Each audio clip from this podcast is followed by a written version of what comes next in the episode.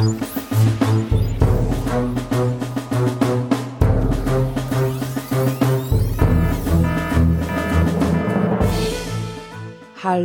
und ganz herzlich willkommen zu einer neuen Folge von Das Universum, dem Podcast, in dem Ruth und Florian über selbiges Universum plaudern und wie immer auch dieses Mal mit Florian. Und mit Ruth. Schönen guten Tag. Hallo, hallo.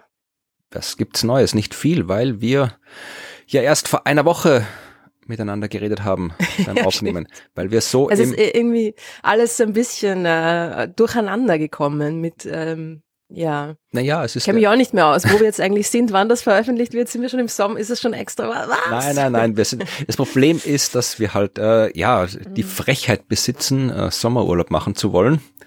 Mhm. Und damit das passiert und dann blöderweise uns so getimt haben, dass wir nicht parallel Sommerurlaub machen, sondern ich im Juli und du im August. Ja, ja, it's like herding cats. Hätte man besser planen müssen. und deswegen zwei Monate vor uns haben, in denen wir nicht gemeinsam podcasten können. Und wenn jetzt trotzdem doch Podcasts erscheinen sollen in diesen zwei Monaten, wir halt alles davor aufnehmen müssen. Deswegen sind unsere Aufnahmen ein bisschen gedrängt und deswegen haben wir auch nicht so viel zum Erzählen, weil wir erst vor einer Woche aufgenommen haben. Naja, oh ja, naja, oh ja. Also es gibt schon einiges ja, zu erzählen. Erzähl. Es ist äh, eigentlich schon einiges passiert seit der letzten Folge, vor allem als quasi Nachtrag zum Thema, weil du hast ja über schwarze Löcher geredet ja. mal, ne? Immer wenn wir über schwarze Löcher reden, dann gibt's dann gibt's irgendwie Action. Okay. Ja? Also dann passiert irgendwas, kommt mir vor. Also es gibt dann auch immer recht viel Feedback. Also es Leute, euch interessieren einfach diese dunklen Dinge da draußen im Weltraum, ja. Verstehe ich. Aber äh, nicht nur das. Hast du mitgekriegt, dass kaum, dass wir die letzte Folge über die kleinen, primordialen, potenziell existierenden schwarzen Löcher aufgenommen haben, mitten im Praterstadion, das natürlich schon lange nicht mehr Praterstadion heißt, sondern Ernst-Happel-Stadion in Wien, im großen Fußballstadion in Wien, ein schwarzes Loch im Rasen erschienen ist. Gedacht, du kommst jetzt mit irgendwas Wissenschaftlicher, da kommst du mit Fußball. Nein, es ist, ist so lustig. Hast du das gesehen? Hast du das Video gesehen? Ich habe zwar kaum zu irgendwas, ich habe jetzt vor der Arbeit kaum zu Nachrichten gekommen. Ich habe mitbekommen irgendwo auf irgendwelchen ja, äh, Postinionen, Tagespresse, Satire, Nachrichtenseiten, dass da irgendwas mit einem Loch im Fußballrasen war, aber mehr auch nicht tatsächlich. Ja, es war sehr lustig. Es war wirklich, ich glaube, zwei Tage, nachdem wir die letzte Folge aufgenommen haben oder nicht einmal. Es war, das Wochenende war furchtbar scheußlich verregnet und zwar so richtig und es hat wirklich stark, stark, stark, stark geregnet. Und ähm, dann war ein Länderspiel Österreich-Dänemark, war es, glaube ich. Äh, und zuerst war mal ein Blackout vor dem Spiel plötzlich ein Blackout, also ja, ein Stromausfall, ja, hat natürlich auch mit dem Gewitter und dem Starkregen zu tun hatte, vermutlich. Ist ihnen irgendwo was durchgebrannt und ja, auf jeden Fall musste das Spiel zuerst mal irgendwie verschoben werden. Da sind die Leute im dunklen Stadion gesessen, haben mit ihren Handys dann irgendwie Wellen gemacht und so ist eigentlich sehr hübsch ausgesehen. Naja, auf jeden Fall haben sie das dann wieder auf die Reihe gekriegt. Das Spiel konnte stattfinden. Und kaum, dass irgendwie der Schlusspfiff ähm, erklungen ist, hat sich mitten am Spielfeld im Mittelkreis ein schwarzes Loch im Rasen aufgetan. Und äh, Leute, wirklich, schaut euch das Video an, das ist urlustig. Äh, einer von den Spielern ist dann mit dem Fuß in dieses Loch hineingestiegen und das ist wirklich so bis zum halben Unterschenkel in diesem Loch versunken. Aber er ist nicht ähm, spaghettifiziert worden. Nein, er ist nicht spaghettifiziert worden. Also es war natürlich kein schwarzes Loch, es war natürlich ja aufgelegt, haha, schwarzes Loch äh, im Praterstadion. Na, warum sage ich immer Praterstadion? Das heißt ja schon seit, seit, seit Jahrzehnten nicht mehr Praterstadion. Egal. Ähm, und es war, hat mit dem Starkregen zu tun gehabt natürlich und sie haben, aber zuerst war es total, total mysteriös, ja, was ist da passiert? Und ähm, dann kam ein deutscher Rasenspezialist, der laut kein Astronom, nein, kein Astronom, laut äh, Nachrichtenartikel Quote, mit einem Spezialgerät ähnlich einem Röntgen, unquote, den Rasen untersucht hat, um weitere Löcher auszuschließen. Wir alle wissen, natürlich, dass schwarze Löcher im Röntgenbereich Strahlung emittieren. Also, meine Theorie, äh, ein primordiales schwarzes Loch ist durch das Ernst-Happel-Stadion gerauscht, oder? Ja, aber kannst du die gerne publizieren? Für, ja, wohl 1. April, Paper geht Ich wollte gerade sagen, erst nächstes Jahr wieder, ja. Ja, aber dann ist die, ja, aber weißt du, wenn du das ausreichend äh, ernst äh, kommunizierst, dann kommst du sicher irgendwo in diese ganzen U-Bahn-Zeitungen und wie die äh, Quatsch-Zeitungen, heute Österreich und so weiter. Ihre glaub, ich eh Astrophysikerin du aus Wien. Ja, in der Kronenzeitung war ich ja schon mal, ja. aber ja, na, glaubst, glaubst du, es lohnt sich? Nein, es ist jetzt mittlerweile ist ja auch schon die Aufregung ein bisschen wieder wieder abgeklungen. Naja, es war, es war das Grundwasser anscheinend, hat die nahe Donau, weil das Stadion ist quasi neben der Donau, äh, da irgendwie den, durch den starken Regen viel Wasser, Grundwasserspiegel ähm, gestiegen, nach oben gedrückt und dann irgendwie ist da ein Loch ähm, entstanden. Also eigentlich ganz langweilig. Aber da wir weder ein Fußball-Podcast sind, noch ein pädologischer Podcast, brauchen wir eigentlich nicht uns um die Sorgen der, des österreichischen Fußballbunds kümmern, was mit Das dem stimmt. Sie haben das Stadion. Spiel auch verloren, insofern.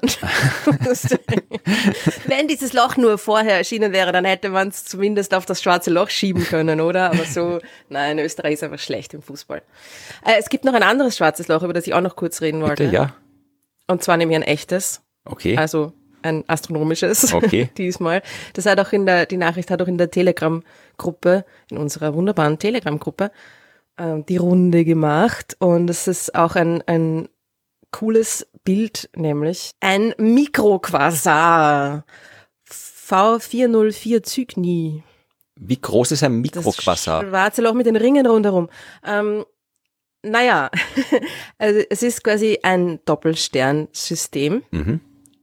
Und ein, ein, ein großer Quasar ist ja einfach ein großes, supermassereiches schwarzes Loch in einem Galaxienzentrum far, far, far away, Genau. der gerade aktiv ist und jede Menge Material verschluckt und drum extrem hell in allen möglichen Wellen, Wellenlängenbereichen und vor allem auch im Röntgenbereich strahlt. Ja. Und ein Mikroquasar ist jetzt äh, quasi der analog mit einem, mit einem stellaren schwarzen Loch. Ja. Ah, okay, gut. Habe ich nicht gewusst, dass Ja. die, habe ich Mikroquasar, ich überlege gerade, ob ich den Begriff schon mal gehört habe, aber na, da hast schon ein neues Thema für deine Sternengeschichten, oder? ja, ich könnte auch mal schauen. Also mit- mittlerweile habe ich so viele Podcasts, vielleicht habe ich ja schon mal eine Folge gemacht. Also mittlerweile vergesse ich Sachen, die ich schon mal gemacht habe. Sogar du vergisst Dinge. Ja, ganz viele. Es ist schon, es ist soweit. Naja, nach zehn Jahren seid ihr vergeben. Auf jeden Fall ist es ziemlich, äh, ein ziemlich cooles Bild da erschienen von diesem schwarzen Loch, Mikroquasar. Also ich glaube, es ist einfach ein bisschen nur so wie immer in der Astronomie, dass man gern mit neuen ähm, Namen daherkommt für Dinge, die ja eigentlich eh gar nichts anderes sind als ein schwarzes Loch in einem Doppelsternsystem. Naja, auf jeden Fall hat dieser Mikroquasar quasi auch ähm, Ausbrüche, Strahlungsausbrüche in Analogie zu einem großen Quasar, nur eben viel kleiner. Und das ist eben auch ein schwarzes Loch, das Material verschluckt. In dem Fall, weil es ein Doppelsternsystem ist, schluckt das Ding Material von seinem Begleitstern Okay. und hat dann auch diese, diese, diese Strahlungsausbrüche, die quasi quasarartig sind, aber halt eben nur ein paar, ein paar Größenordnungen kleiner, weil das halt alles ein paar Größenordnungen kleiner ist, auch das schwarze Loch selber und äh, drum Mikroquasar. Aber was auf dem Bild, das auch in der Telegram-Gruppe jemand gepostet hat, ähm, zu sehen war, sind diese mysteriösen Ringe Mhm. um das schwarze Loch, die mit dem Chandra Weltraum-Röntgenteleskop beobachtet worden sind. Sind sie wirklich mysteriös oder hat einfach dabei gesagt, mysteriöse Ringe? Also weiß man, was es ist oder nicht? Ja, man weiß natürlich, was es ist. Das ist mit dem True Crime, das funktioniert irgendwie nicht mit der Astronomie. Wir wissen leider schon zu viel. Sind nur medienmysteriös, aber nicht wissenschaftsmysteriös. Ja, es ist medienmysteriös, aber es ist ein ganz cooles Phänomen. Also es ist ein cooles Bild. Äh, Es schaut schon, es schaut einfach sehr, es schaut sehr mysteriös aus, ja. Und es ist also immer so, wenn dann verschiedene Wellenlängen natürlich äh, da überlagert sind. Es ist ein, was zu sehen ist in dem Bild, ist ein, ein normales, quasi optisches Bild. Also jede Menge Sterne im Hintergrund und dann das Röntgenbild natürlich in Falschfarben in einem mysteriösen Blau da irgendwie äh, drüber gelegt. Mhm. Ja. Und das schaut sehr lustig aus, weil auch äh, das so, das sind so Halbkreise, ja so konzentrische Ringe, die aber immer so in der Mitte quasi auseinandergeschnitten zu sein scheinen. Und ich glaube, das äh, trägt auch sehr zur mysteriösen Natur dieses Bildes bei. So wie die Halbkreise im Strafraum eines Fußballplatzes? nice connection, Mr. Freistetter. Ziemlich genau so. Äh, in Wirklichkeit, wenn man sich das dann genauer anschaut, ist es natürlich überhaupt nicht mysteriös.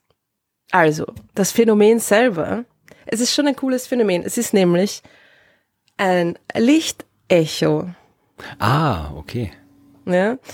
Und das irgendwie, das ist so ein Ding, das, das, das hat man dann schon mal irgendwo gehört, aber ich habe das auch erst wieder neu nachschauen müssen. Und es ist aber eigentlich ziemlich cool, weil was da passiert, ja, ist das. Die, die, die Strahlung, die bei diesem, bei einem dieser Ausbrüche, die dieser Mikroquasar hat, ja, oder hatte, 2015 war der letzte große Ausbruch dieses bestimmten mh, mm, Objekts, dass die Strahlung, die da, die da rausgeschleudert wird, die trifft auf Staubwolken mhm. zwischen dem Mikroquasar und uns. Und von diesen Staubwolken wird die, die, das Röntgenlicht stark gestreut. Es wird quasi abgelenkt und kommt auf einem Umweg dann zu uns. Ja? Es wird von dieser zwischenliegenden Wolke quasi ähm, abgeknickt, ne? der Lichtweg und drum erscheint das uns so, als wäre da ein Ring. Es ist eigentlich fast wie ein Regenbogen, ja. So wie das Sonnenlicht von, vom, vom ähm, Wassertropfen in unserer Atmosphäre abgelenkt wird und dann einen Ring erzeugt, einen farbigen. Es ist ein, ein, ein ähnliches Phänomen, also natürlich Röntgenstrahlung und ähm, eine interstellare Staubwolke und so, also schon ein bisschen anders, aber vom, von der Vorstellung her, ja. Das heißt, du hast eigentlich, man kann sich so vorstellen, dass diese, diese Röntgenstrahlung, die da bei diesen Ausbrüchen entsteht, sich natürlich von dem Objekt kugelförmig wegbewegt, ja. Mhm. So eine Art Licht Schale kann man sich vorstellen, ja. Und wenn jetzt diese Schale dann da durch diese Wolke fliegt, sehen wir diesen Ring oder es erscheint, dass wir, dass wir einen, einen, einen Strahlungsring sehen von dem Licht, das abgelenkt wird von dieser Staubwolke. Und die mehreren Ringe sind einfach mehrere Staubwolken. Ja. Cool, ja. Das heißt, da kann man. Und dann sind die die näher an uns dran sind, die Staubwolken, die näher an uns dran sind, erzeugen aus, durch die Perspektive äh, die größeren Ringe, ja, also das der, also der äußerste Ring wird von dem Material, das am nächsten an uns dran ist, erzeugt. Ja. Kann man aus der Struktur, aus der Größe, aus der Position der Ringe jetzt dann berechnen, wo genau die Staubwolken sind zwischen uns, oder weiß man nur, dass da welche sind und die relativen Abstände? Naja, das, ja, du kannst, das kommt natürlich darauf an, wie, wie deine Beobachtungen geartet sind und wie gut deine Daten sind, aber du kannst damit die Staubwolken untersuchen, ja. Und was du auch kannst, ist, du, du kannst den Verlauf dieser Ausbrüche untersuchen, Ach, die weil, zeitlichen Laufverlauf. Ja, genau, den zeitlichen Verlauf, weil du damit quasi verschiedene ähm, Zeiträume dieses, dieses Ausbruchs da in, in, in deinen Daten beobachtest. Ja, das Licht braucht unterschiedlich lang, das wird abgelenkt, wird unterschiedlich stark abgelenkt. Das heißt, das Licht kommt auf einem unterschiedlichen Weg, unterschiedlich langen Weg zu uns. Das heißt, ich sehe in diesen unterschiedlichen Ringen unterschiedliche Zeitpunkte. Cool. Ja, ich habe quasi eine Art, eine Art ähm, historischen Verlauf von solchen Ausbrüchen. Und mit diesem, mit diesem Lichtecho, also das ist ein Phänomen, das es nicht nur bei diesen Mikroquasaren gibt, sondern bei allen Super. starken, ja, Phänomenen, starken Lichtphänomenen, Supernova zum Beispiel. Genau, da habe ich schon ein paar Mal was gehört drum, so Lichtecho bei Supernova-Explosionen. Genau. Das heißt, du hast eine Supernova-Explosion und dann beobachtest du da diese, diese, diese Ringe rundherum und bei der Supernova ist es natürlich auch extrem, extrem useful, da einen zeitlichen Verlauf quasi zu rekonstruieren. Du, du kannst damit vergangene historische Supernova-Events untersuchen. Ja, das, weil du hast, das Licht kommt erst jetzt zu dir und die Supernova ist aber schon vor einiger Zeit explodiert und du siehst das quasi wie, wie in einer, eine Art ähm, Archiv, ne? Und das ist, das ist eigentlich extrem cool, was man damit machen kann. Ja, allerdings. Man ist es quasi fossiles Licht, kann man fast sagen. Ja, also wir Ja, sind das, äh, genau. wenn das Licht ist immer aus der Vergangenheit, aber jetzt haben wir quasi noch vergangeneres Licht, aus der ist immer Vergangenheit. fossil. naja, es ist vor allem, du hast in quasi in einer, mehr oder weniger in einer Beobachtung unterschiedliche Zeiträume. Also es ist, es ist echt wie eine Art Bohrkernprobe, sagen wir jetzt mal, ja, wo du, wo du die unterschiedlichen Schichten ähm, in, in einer Datenerhebung hast, ja. Und so ist es auch bei diesem Lichtecho. Ja, Sind wir jetzt doch wieder bei der Bodenkunde angelangt. ja der, der Boden, der, der Boden ist dein Freund. ja.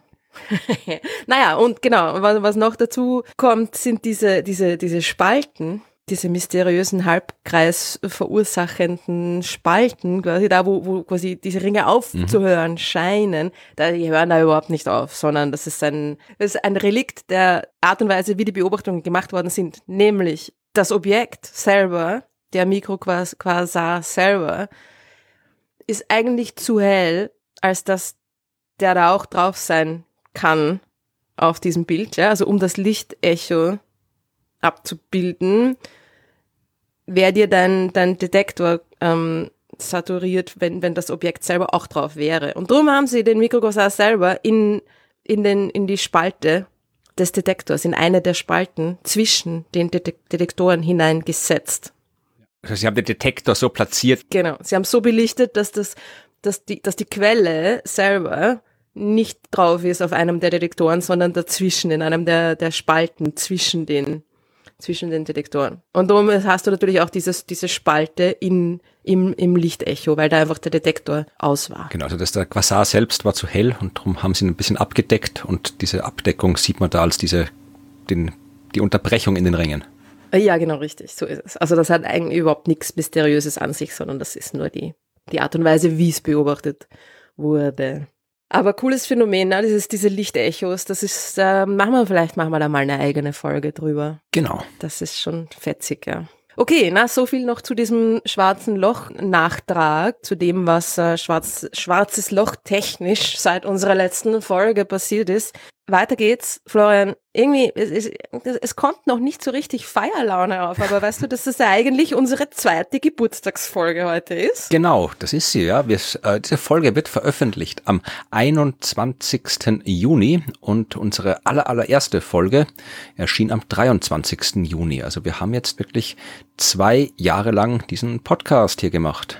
Yay! Es ist ein bisschen, ja, bei unserem ersten Geburtstag, da waren wir ja bei dir in Im Baden, Garten. Ja, im Garten und es war wunderschönes Wetter und ähm, ja, wenn wir jetzt Wir bei haben mir im Garten gefeiert. sitzen würden, dann würden wir nass und es ist kalt und es wäre windig. Da ja, hätte man nicht so viel Spaß. nicht mal ein paar Eichhörnchen zum äh, sich, sich darüber erfreuen. es ist leider, äh, es ist leider wirklich grauslich, grau, ekelhaft draußen und irgendwie ist das drückt schon ein bisschen die Stimmung, oder? Ja, aber wer weiß, wie das Wetter am 21. sein wird, wenn diese Folge erscheint. Glorious. Und wir feiern ja auch, das kann man dann eh später nochmal bei den Veranstaltungen ankündigen, aber wir feiern am 24. Juni ja auch im Wiener Prater auf der Arenawiese zwei Jahre Universum und 500 Folgen Sternengeschichten. Das heißt, Ja. da wird das Wetter ja dann absolut großartig und hervorragend sein und da können wir dann auch wirklich feiern und uns lachend zurückerinnern an diesen düsteren Tag, wo wir das hier aufgenommen haben. Das ist jetzt schon eine ziemliche Herausforderung an die, an die Wettergötter, was du da gerade machst, gell? Shit. naja, werden wir sehen. Ja? Also wenn's wenn's Wetter wirklich schlecht ist, findet man sicher auch einen netten Ort, um, um nochmal ordentlich nachzufeiern.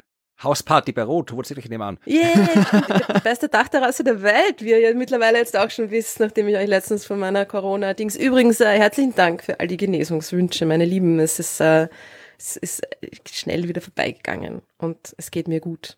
Nur das, das, das, nur nebenbei. Und ich habe mir gedacht, um, um die Stimmung ein bisschen zu heben, machen wir uns ein Geschenk, oder? Ja. Was mir? gibt's denn als beinahe Geburtstagsgeschenk von unser aller neuem Lieblingsteleskop bald zu sehen?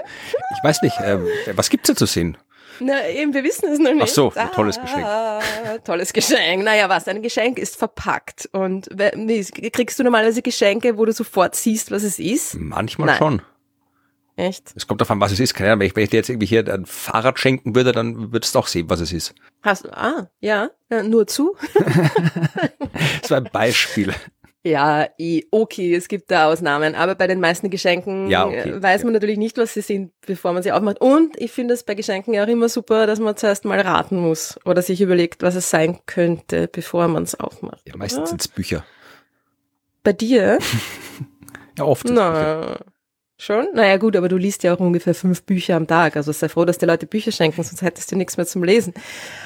Was wir jetzt machen, ist auch ein bisschen ähm, unser, unser Geburtstagsgeschenk, dass wir erst ein bisschen verspätet, nämlich am 12. Juli vom James Webb Space Teleskop geliefert bekommen werden, dass wir das ein bisschen ähm, äh, naja, raten, was da denn drin sein könnte, bevor wir es dann tatsächlich in zwei, Mo zwei Wochen aufmachen dürfen. Ne? Vielleicht hat es ein Buch fotografiert. Mit ziemlicher Sicherheit nicht. Na gut. Obwohl ein Buch wäre wahrscheinlich im, im, die Strahlung eines Buches wäre wahrscheinlich im Wellenlängenbereich, die das James Webb beobachten könnte. Aber nein, es gibt Leute, also falls ihr jetzt euch denkt, worüber reden die Wahnsinnigen? Das erste Bild, beziehungsweise es ist ja nicht einmal das erste Bild, sondern die erste Bildergalerie. Es wird eine Selektion an verschiedenen Bildern sein, die wir vom James Webb Teleskop Team natürlich schon ähm, aufbereitet und so weiter und so fort bekommen werden. Ja, und es, es wird, ich glaube, sie werden einfach all die Themen, die das Teleskop ja auch äh, sich anschauen wird, da irgendwie von jedem Thema ne, ein, ein, ein Bild vielleicht. So Angeber, ja? Angebergalerie, wo sie sagen, wir hier, das können Genau. wir und das können wir und das können wir auch noch und das können wir sowieso. Also Genau. Und sie haben sich ja das jetzt schon wirklich lange überlegt. Ja? Also ich habe kurz irgendwie nachgelesen auf der NASA-Webseite, dass sie ein Team, ein multidisziplinäres Team von über 25 Personen seit 2017 quasi fünf Jahre sich überlegt, was, was wir da was genau die ersten Bilder sein äh, sollten, könnten, am besten wären. Und in diesem Team sind äh, nicht nur die, die Wissenschaftler, die Instrument Scientists und Imaging Specialists, Bil- Bild, Bildspezialisten, Bildgebungsspezialisten und Instrumentwissenschaftler. Und ach, schau, das bringt überhaupt nichts, wenn ich mich bemühe, Deutsch zu reden, kommt nur Blödsinn dabei raus. Ja, egal. Aber nicht nur die, sondern eben auch ähm, Schriftsteller und Künstler sind quasi äh, in dem Team involviert. okay. Und die gerade jetzt, as we speak, ein Monat lang nach dem sorgfältig erstellten Zeitplan an der Produktion dieser ersten Bildersammlung und spektroskopische Daten arbeiten. Also es werden nicht nur Bilder sein, sondern sie werden auch irgendwie die spektroskopischen Daten ähm, aufbereiten in einer optisch ansprechenden Art und Weise. Ja? Das finde ich auch schon mal spannend. Ne? Das ist nicht nur, es wird nicht nur ein Bild sein, sondern sie werden auch, werden auch Spektren sehen oder was auch immer sie uns da zeigen werden. Ja? Es werden vermutlich irgend, es wird irgendwas mit Exoplaneten sein. Mhm. Es werden natürlich Galaxien sein, ja, klar. Early Universe, die, die ersten Galaxien, vielleicht, also es wird jetzt nicht irgendwie sofort gleich mal die erste Galaxie sein, aber ähm, ei- einige der ganz frühen Galaxien in unserem Universum. Es wird irgendwas mit dem Life Cycle of Stars sein. Das ist ja auch ein Thema, ganz, ganz, ähm, finde ich, sehr gut gewähltes Thema, weil Life Cycle of Stars ist irgendwie so alles. Ne? also ja, von von Protosternen, von gerade erst entstehenden Sternen, die noch in ihren Staubwolken eingebettet, eingehüllt sind, bis hin zu den äh, sterbenden roten Riesen, die dann irgendwie Masse verlieren und so weiter. Ja, also da wird, da wird irgendwie was dabei sein. Über die- diese Künstler und äh, Schriftstellerinnen erwähnt hast, weiß man, was die machen? Kommt in einer Liste ein Gedicht vor oder wie, wie läuft das dann? hm. Naja, ich glaube, dass es eben nicht nur ein Bild sein wird, sondern ein Bild mit einer Beschreibung. Ach so. Und dass da vielleicht die Schriftsteller irgendwie ähm, hineinkommen. Oder dass sie eben, also ich glaube, es geht eher darum, bei diesem Team, glaube ich, geht es eher darum, so, sich zu überlegen, was ist es, was Neugierde und Vorstellungskraft der Leute packt und inspiriert, so wie es eben das Hubble in den letzten 30 Jahren gemacht hat und wo können wir da mit dem James Webb quasi anknüpfen und was, was ist es, was, was die Leute wirklich packt. Und das, ähm, ich glaube, da geht's mehr um dieses Brainstorming und Okay. dieses. Äh, Ja, das macht ja auch Sinn. Ist absolut sinnvoll. ja. Wir, wir können, wir wissen es zwar nicht, aber wir können, glaube ich, wie bei einem echten Geschenk schon einmal so äh, ein bisschen in, in die Richtung gehen und sagen, wir haben ungefähr eine grobe Idee, was auf diesen Bildern zu sehen sein könnte. Ja, ich, wir werden es äh, vermutlich erst nach dem Sommer hier im Podcast besprechen, aber Ja, voll nämlich. Ihr müsst jetzt noch über zwei Monate warten. Nein, schaut euch die Bilder an und ich glaube, sie werden sicher auch in unserer Telegram-Gruppe dann diskutiert werden. Ich bin schon so gespannt. ich auch. Und es ist auch dann, was, wie geht's weiter? Es ist auch schon klar, was, was dann danach passiert, das Programm für den, für Cycle 1, also den, den, das erste Jahr, das, das, die, das Beobachtungsprogramm steht schon, ne? Also, wir wissen schon, was das äh, James Webb in seinem ersten Jahr macht. Darüber haben wir auch schon ein bisschen geredet, ne? Mhm. Genau. In einer ja, Folge. Haben wir. Wir werden sicher nicht lang warten müssen, bis, bis wir die ersten Ergebnisse bekommen. Also es gibt auch im Dezember eine, eine Konferenz, die, glaube ich, sogar gestreamt wird. Also vielleicht schaue ich mir das an. First Science Result auf James Webb und dann werden wir, sobald es etwas gibt, natürlich, äh, natürlich live für euch berichten. Naja, nicht ganz live. Aber das kann ja jetzt hier nicht deine Geburtstagsfolge gewesen sein, dass du sagst, es wird Bilder geben und wir wissen nicht, was drauf ist. Nein, überhaupt nicht. Das war nur das erste Ach Geschenk. so, Also okay, okay, okay, das, gut, das, gut. Das, das, das war das verpackte Geschenk. Ja. Florian. ich gesagt, du musst den Schnaps rausholen, damit noch eine Party irgendwie aufkommt. Nein, also es gibt natürlich noch ein, es gibt noch ein zweites Geschenk. Also ein Geschenk. Das war jetzt quasi, das war jetzt das Geschenk, das verpackte, das, wo wir noch nicht wissen, was es ist, ja, genau. Äh, und ich habe mir noch gedacht, der zweite Geburtstag, was ist denn so in den letzten zwei Jahren passiert? Oder was gibt's etwas, was quasi vor zwei Jahren losgegangen ist, so wie unser Podcast? Und was Corona. in den letzten zwei Das C-Wort, oh Gott. Ähm, nein, es geht nicht um Corona. Okay. No, sonst noch Ideen? Möchtest du Nee, raten? nein, bitte, bitte mach du. Sonst fällt mir Was ist, was ist jetzt ungefähr, was ist vor ungefähr zwei Jahren gestartet, abgesehen von Corona? Im Sommer 2020 ist es gestartet. Ja, Dann war es vermutlich eine Rakete. Eine Rakete, ja richtig, eine Rakete mit einem Rover drinnen. Okay. Eine Rakete mit einem Rover und einem Helikopter drinnen. Ah, okay, na, das grenzt schon ein bisschen ein. Ja. Das war ja, die Mars ja, 2020 Mission. Yes, genau, genau. Ich habe mir gedacht, wir schauen einfach mal, was äh, Percy und Ingenuity so so getrieben haben, weil das ist irgendwie ein bisschen still geworden, oder? Naja, ich habe immer mal erzählt, dass sie den irgendwie 25. Flug gemacht haben mit dem Hubschrauber. In unserer 50. Folge, glaube ich, war das, habe ich das kurz erwähnt, dass dieser äh, Hubschrauber, der eigentlich nur mal, wo nicht mal klar war, ob er überhaupt fliegt und die einzige Aufgabe, wissenschaftliche Aufgabe dieses Hubschraubers war es, zu schauen, ob er fliegen kann oder nicht.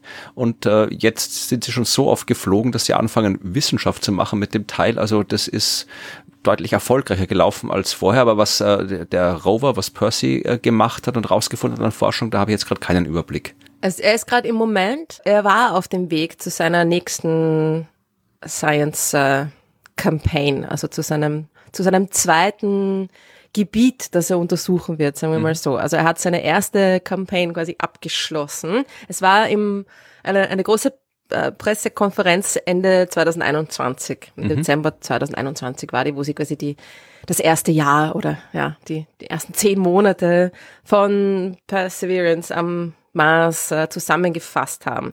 Und was hat Percy gemacht in der Zeit? Natürlich äh, in erster Linie jede Menge Bilder. Ja. Was haben wir herausgefunden? Von diesen Bildern, weil er macht natürlich nicht nur schöne Bilder, weil wir wissen wollen, wie es am Mars ausschaut, also das auch. es ist ja, ähm, genau, es geht ja da auch darum, Neues herauszufinden. Und er hat ziemlich viel, ziemlich interessante Sachen rausgefunden. Er hat bestätigt, dass es wirklich in der Vergangenheit große Mengen an Wasser auf dem Mars gegeben hat. Gut, das haben wir schon gewusst, aber gut, dass wir es nochmal wissen. es ist, jetzt ist es quasi wirklich klar zweifelsfrei. Ja, aber es wird vermutlich auch in den kommenden Jahren immer wieder Wasser auf dem Mars nachgewiesen Schlagzeilen geben. Das ist ja, glaube ich, ja, mittlerweile ist das schon so ein Running Gag, selbst bei der NASA wahrscheinlich. Die denken sich auch, meine Güte, schon das Jahr fast rum, wir müssen schon eine Schlagzeile rausschmeißen. ja. ja. Naja, äh, man kann das halt auf viele unterschiedliche Arten und Weisen ja, ja, nachweisen. Ja, ja, ja, eh, klar. Also, die Schlagzeile ist dann immer Wasser auf dem Mars nachgewiesen, aber im Endeffekt geht es darum, was genau haben wir gefunden, das uns so sicher macht, dass es dieses Wasser gab. Ja? Und äh, Perseverance hat jede Menge unterschiedliche Dinge gefunden. Also zuerst mal die Landschaft selber. Ja? Hat diese, diese typischen abfallenden Geländestufen am Rand des Deltas gefunden, in dem er gelandet ist. Perseverance mhm. ist ja in einem ausgetrockneten Flussdelta oder am, nicht im, sondern quasi am am Rand eines ausgetrockneten Flussdeltas, das in einen Krater mündet oder gemündet hat, gemündet ist, dort ist er gelandet. Ja? Mhm. Und dieser Krater war halt mal ein See und da ist ein Fluss hineingeflossen und so weiter und so fort. Ja? Und ähm, wir haben diese, diese Geländestufen, diese abfallenden am Rand dieses Deltas gesehen, ziemlich genau so, wie sie auf der Erde ausschauen. Ja? Also dort das, das Gelände am Mars, und das ist ja auch schon mal extrem cool, oder? Sieht eigentlich ziemlich genauso aus wie eine ausgetrocknete Erde. Ja. Das hm. ist dort nicht, nicht so anders wie bei uns, also schon, aber äh, es war dort mal nicht so anders wie auf der Erde. Wir haben Sedimentschichten gesehen, ja, die man in den, in den Bildern hoch aufgelöst genau untersuchen konnte und Verlauf und so weiter. Ja. Dinge, die natürlich wirklich nur durch große Mengen an, an Wasser verursacht worden sein können. Es hat äh, Flashfloods gegeben, mhm. flutartige Überschwemmungen, nämlich durch die, die Felsbrocken, die sich in diesem Delta angesammelt haben, die angeschwemmt wurden und die Felsblöcke, die auch quasi in diesen Geländestufen eingeschlossen sind. Ja. Riesige Felsen, die viel zu groß sind, als sie, als dass sie von diesem Fluss normalerweise transportiert hätten werden können. Ja. Das heißt, die einzige Erklärung ist, es gab äh, Überschwemmungen und zwar mit riesigen Wassermengen, die diese Boulder, diese, diese Felsblöcke da wirklich quasi mitspülen konnten und transportieren konnten. Ja. Und man hat auch gesehen, dass die, wie, wie die Wasserlevels, wie die Wasserhöhe ähm, in diesem See, in diesem Krater, sich äh, verändert hat. Ja. Oder sehr unterschiedlich und verschiedene Arten und Weisen auch variiert hat. Ja. Also das, das Wasser auf dem Mars ist nicht nur langsam verschwunden, sondern es gab da immer wieder, oder am Anfang zumindest in den Anfangszeiten, mehr und weniger Wasser und äh, es war eine, eine, eine komplexere Geschichte. Ne? Mhm. Natürlich. Ja, es ist ja immer so, wenn man sich irgendwas im Detail anschaut, kommt man immer drauf, es war ein bisschen komplizierter, als man bisher gedacht hat. Ja. Also so viel zum Wasser. Und dann natürlich auch noch die Arten von, von Gestein, die Perseverance untersucht hat. Das ist natürlich die Frage, welche Art von Gestein ist da überhaupt am, am Kraterboden vorhanden? Was ist vorherrschend? Ist es äh, Sediment? Ist es vulkanisches Gestein? Ähm, was Perseverance gefunden hat, ist Hinweise auf äh, Magma am Kraterboden, also das vulkanisches Gestein. Und wie hat Perseverance das rausgefunden? Mit einem Hammer und einem Meißel. das weit gefehlt, weit gefehlt. Mit einem extrem coolen Instrument, das natürlich auch ein Akronym hat. Das Akronym ist nicht ganz so toll. Es heißt Pixel. Ja, na meine Güte. Es ist, ist okay. Es ist nicht peinlich. Es ist nicht peinlich, nein, stimmt, das ist nicht cringe, nein. Uh, Pixel, the Planetary Instrument for X-Ray Lithochemistry. Ein Röntgeninstrument und das untersucht die Zusammensetzung des Gesteins, beziehungsweise macht eine extrem genaue chemische Karte von einem kleinen Stückchen, von einem kleinen Stückchen der Oberfläche des Gesteins, ja, mit äh, Röntgenfluoreszenz. Mhm. Dieses Pixel-Instrument ist am Ende des Roboterarms angebracht und das macht, ich meine, die Genauigkeit wieder mal. Ja? Man schaut sich das irgendwie genau an und denkt sich, ah, was ist denn das für ein Instrument? Denkt sich, was? Was machen die da?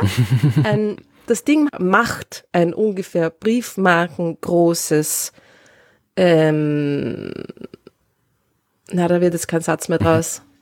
Ich glaube, ich habe doch immer noch mein, mein, mein Corona-Mash-Brain. Das Ding erstellt eine briefmarkengroße Karte, ja, briefmarkengroße chemische Karte mit einer Genauigkeit von ungefähr 100 Mikrometern. Ja. Okay, ja. Das Ding untersucht diesen briefmarkengroßen Bereich in einzelnen 100 Mikrometer Abständen quasi, ja, und macht diese Bewegungen, das sind zwei Haaresbreiten übrigens, ja, diese Genauigkeit, zwei, auf zwei Haaresbreiten genau, ja, macht es diese, diese Bewegungen mit Hilfe eines Hexapods. Es hat sechs kleine Beinchen, auf denen das Instrument am Ende des Roboterarms von Perseverance am Mars sitzt und diese sechs kleinen Beinchen können sich so genau eben um diese zwei Haaresbreiten genau bewegen, sodass das Instrument den Bereich so genau quasi ab, abtasten, abscannen kann. Das Ganze dauert ungefähr acht Stunden. Also ein so eine, ein so eine briefmarkengroße chemische Karte dauert ungefähr acht Stunden. Und das Ding kann auch nur in der Nacht arbeiten. Weil am Tag wäre es quasi, oder die, die Unterschiede, die Temperaturunterschiede zwischen Tag und Nacht oder im Laufe des Tages würden zu Verformungen des Instruments führen, ne? einfach thermische Bewegung des Materials, ja? die größer wären als diese zwei Haaresbreiten Genauigkeit natürlich, ja? weit größer. Das heißt, das Ding kann auch nur in der Nacht arbeiten. Das heißt, das Teil fährt irgendwo hin, sucht sich einen netten Stein oder was auch immer und dann Genau. Legt da sein Instrument drauf oder wird auf seinem Arm drauf sein Genau. wahrscheinlich. dann äh, streckt es seinen Arm aus und das Ding hat eine künstliche Intelligenz, das heißt, das sucht sich selber die optimale Position für seine, für seine Analyse dieses, dieses Felsstückes, das es ausgewählt hat vorher durch ähm, Bilder natürlich, ja. Und schießt dann seine, seine Röntgenstrahlen drauf, bringt das Material zum Zurückleuchten quasi und kann so auf 100 Mikrometer genau die chemische Zusammensetzung und die genaue Kristallstruktur dieses Felsens untersuchen. Ja. Und was es gefunden hat dabei, nämlich bestimmte Arten von Kristallen in einer bestimmten Anordnung. Es hat Olivin in Pyroxen gefunden. Weil jetzt bin ich aber baff. Das hätte ich aber ich nicht gedacht. Dir muss ich erst bitte beruhigen jetzt nach diesem Schock. Dann, dann kannst du mal erklären. Auf diesen Schock hinauf. Vielleicht gibt es ein paar ähm, Geologen unter euch, die jetzt gerade irgendwie oh machen. Ja? Für den Rest, also äh, ich wusste natürlich auch nicht, was das ist. Es sind bestimmte Arten von Kristallen, quasi, die nur dann entstehen, wenn Magma quasi zuerst langsam abkühlt Mhm. und dann mit Wasser interagiert. Ja. Ne? Und die Art und Weise, wie dieses Olivin, diese Art von Kristallen da in den Pyroxen eingeschlossen worden sind, die, die deutet eben darauf hin, wie das Wasser mit diesen Lavaströmen interagiert hat und wiederholt und so weiter. Und äh, man kann daraus quasi rekonstruieren, wie sich dieser Kraterboden da irgendwie gebildet hat. Ja. Es ist natürlich immer noch, wie so oft oder eigentlich wie immer, ja, we need more data.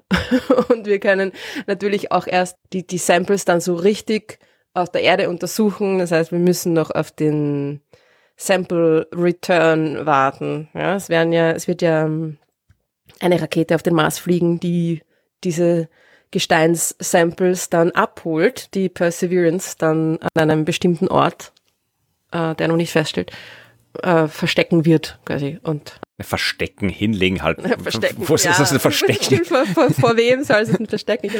Damit es niemand irgendwie. Nein, natürlich muss es nicht verstecken, sondern sicher haschen. ablegen. Also, si sicher, Dankeschön. Sicher verstauen. Ja. Genau. Ja. Wenn diese Samples dann zur Erde zurückkommen, kann man tatsächlich quasi die geologische, hydrologische Geschichte des Mars ziemlich genau rekonstruieren. Ja. Ja, und äh, also, aber das, das, soweit sind sie noch nicht, dass sie da jetzt wirklich schon äh, genaue Rekonstruktion haben, sondern nur halt ein bisschen was wissen aus den Daten. Oder kommt das sowieso erst, wenn sie das Zeug auf der Erde haben? Das kommt eigentlich erst, wenn sie das Zeug auf der Erde haben. Es ist ja wie so oft irgendwie, das haben wir gesehen, darauf deutet es hin und es ist quasi so ein erster Einblick in das, was passiert sein könnte, aber um es zu bestätigen und so weiter und so fort, brauchen wir den Stein auf der Erde, um ihn genauer untersuchen zu können. Da müssen wir leider noch ein bisschen drauf warten. Also es wird diese Mission irgendwann in den späten 2020er Jahren zum Mars starten und dann Anfang 2030 oder in den, in, im Anfang des 2030er Jahrzehnts erst wieder zur Erde zurückkommen. Also vielleicht zum zehnten Geburtstag dieses Podcasts. ja, schauen wir mal.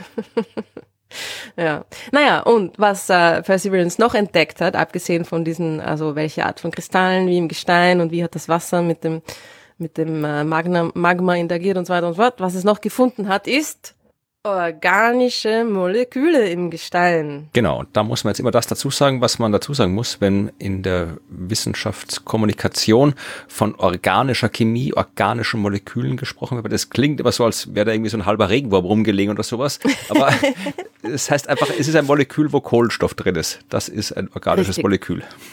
Also Genau. nichts Leben. Ja, Ja, aber es, ist, äh, es sind die Dinge, auf denen Leben Ja, aufbaut. das auch, ja. Aber Aber es hört sich so gut an, wenn man schon sagt organische Moleküle. Aber es stimmt natürlich, also es sind einfach organische Verbindungen, solche, die Kohlenstoff enthalten. Ja, natürlich äh, noch nichts an sich mit Leben in unserem Sinne zu tun haben müssen, klar. Aber ein Hinweis darauf sein könnten, dass es äh, da natürlich ähm, möglich wäre, dass sich äh, komplexere, aus diesen komplexeren organischen Molekülen auch äh, die, die Vorformen von Leben dann gebildet haben. Ja, aber natürlich ist das, also das ist ja das, wonach Perseverance auch eigentlich sucht. Also eigentlich, er sucht natürlich nach vielen verschiedenen Dingen, aber die Spuren von vergangenem Leben sind, sind hoch oben auf der, auf der Liste von Dingen, die Perseverance herausfinden soll. Und da geht's dann wirklich um Fossilien. Ne? Also das sind dann wirklich äh. Mikrofossilien. Also nicht, dass jetzt ich glaube, dass da so, so ein Dinoskelett rumliegt oder sowas. so, Ja. so. Sorry. Nein, genau. Also Mikroben und so weiter. Und dann natürlich äh, einen versteinerten Abdruck von einem Dino zu erkennen, viel einfacher als eine versteinerte Mikrobe, klarerweise, ja.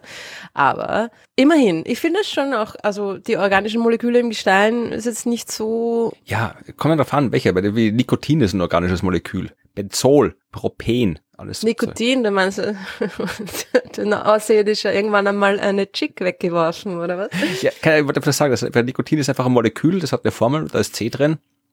Und darum ist es ein organisches Molekül. Also es kann halt alles mögliche ein organisches Molekül sein.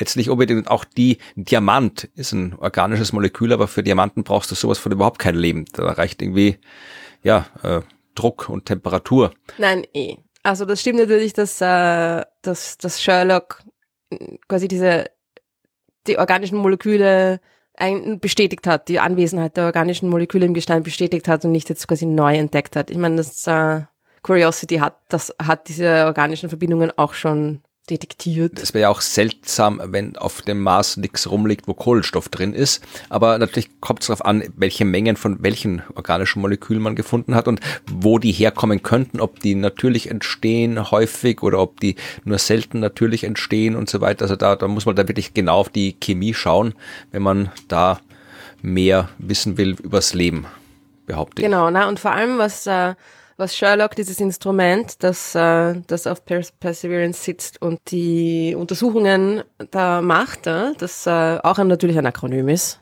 Und ihr liebt Akronyme, darum will ich es euch nicht vorenthalten. Scanning Habitable Environments with Raman Luminescence for Organics and Chemicals. Sherlock. Genau, und die, und die Kamera, die quasi zu Sherlock dazugehört oder Sherlock hilft, heißt Watson. Watson. so ist es. Naja, wie auch immer. Auf jeden Fall, was äh, Sherlock jetzt genauer herausgefunden hat oder wo, wo Sherlock mehr herausgefunden hat als äh, schon das Instrument of Curiosity, ist nämlich die genaue, genaue räumliche Verteilung, beziehungsweise so viel herausgefunden hat Sherlock noch nicht, weil Perseverance noch nicht an den wirklich, wirklich interessanten Gegenden war, ja. Aber was Sherlock kann und wo dann auch noch neue Entdeckungen höchstwahrscheinlich kommen werden, ist, es kann nämlich die genaue räumliche Verteilung die, die, die vorkommen, diese organischen Moleküle, die Position in Verbindung mit den Materialien bestimmen. Ja? Also es kann quasi auch eben ähnlich wie, wie das Pixel-Instrument einfach eine viel, viel genauere Karte der Verteilung der Struktur dieser organischen Moleküle erstellen. Ja? Und wenn man dann einfach nicht nur irgendein organisches Molekül hat, sondern genau sieht, wo ist das, ja, wie ist das angeordnet, was sind da noch für Dinge rundherum, was sind da für andere Substanzen rundherum, dann kann ich sagen, hey, das sieht wirklich so aus, als könnte das möglicherweise einmal eine Mikrobe gewesen sein, so in die Richtung, ja. Ähm, und das ist eigentlich auch genau das, was wo wo Perseverance jetzt hingefahren ist, es ist, ist jetzt weitergefahren, es ist ein, war einen ganzen Monat unterwegs, fünf Kilometer, ziemlich lang, ja. Also es ist halt seinen ersten Sample-Ort verlassen, wenn ich mir nicht aufgeschrieben habe, wie der hieß. Die haben ja alle diese Orte. Also, dort, ist er, dort, ist er, dort ist er gelandet. Okay. Aber das hat ja auch irgendwie einen, einen Namen.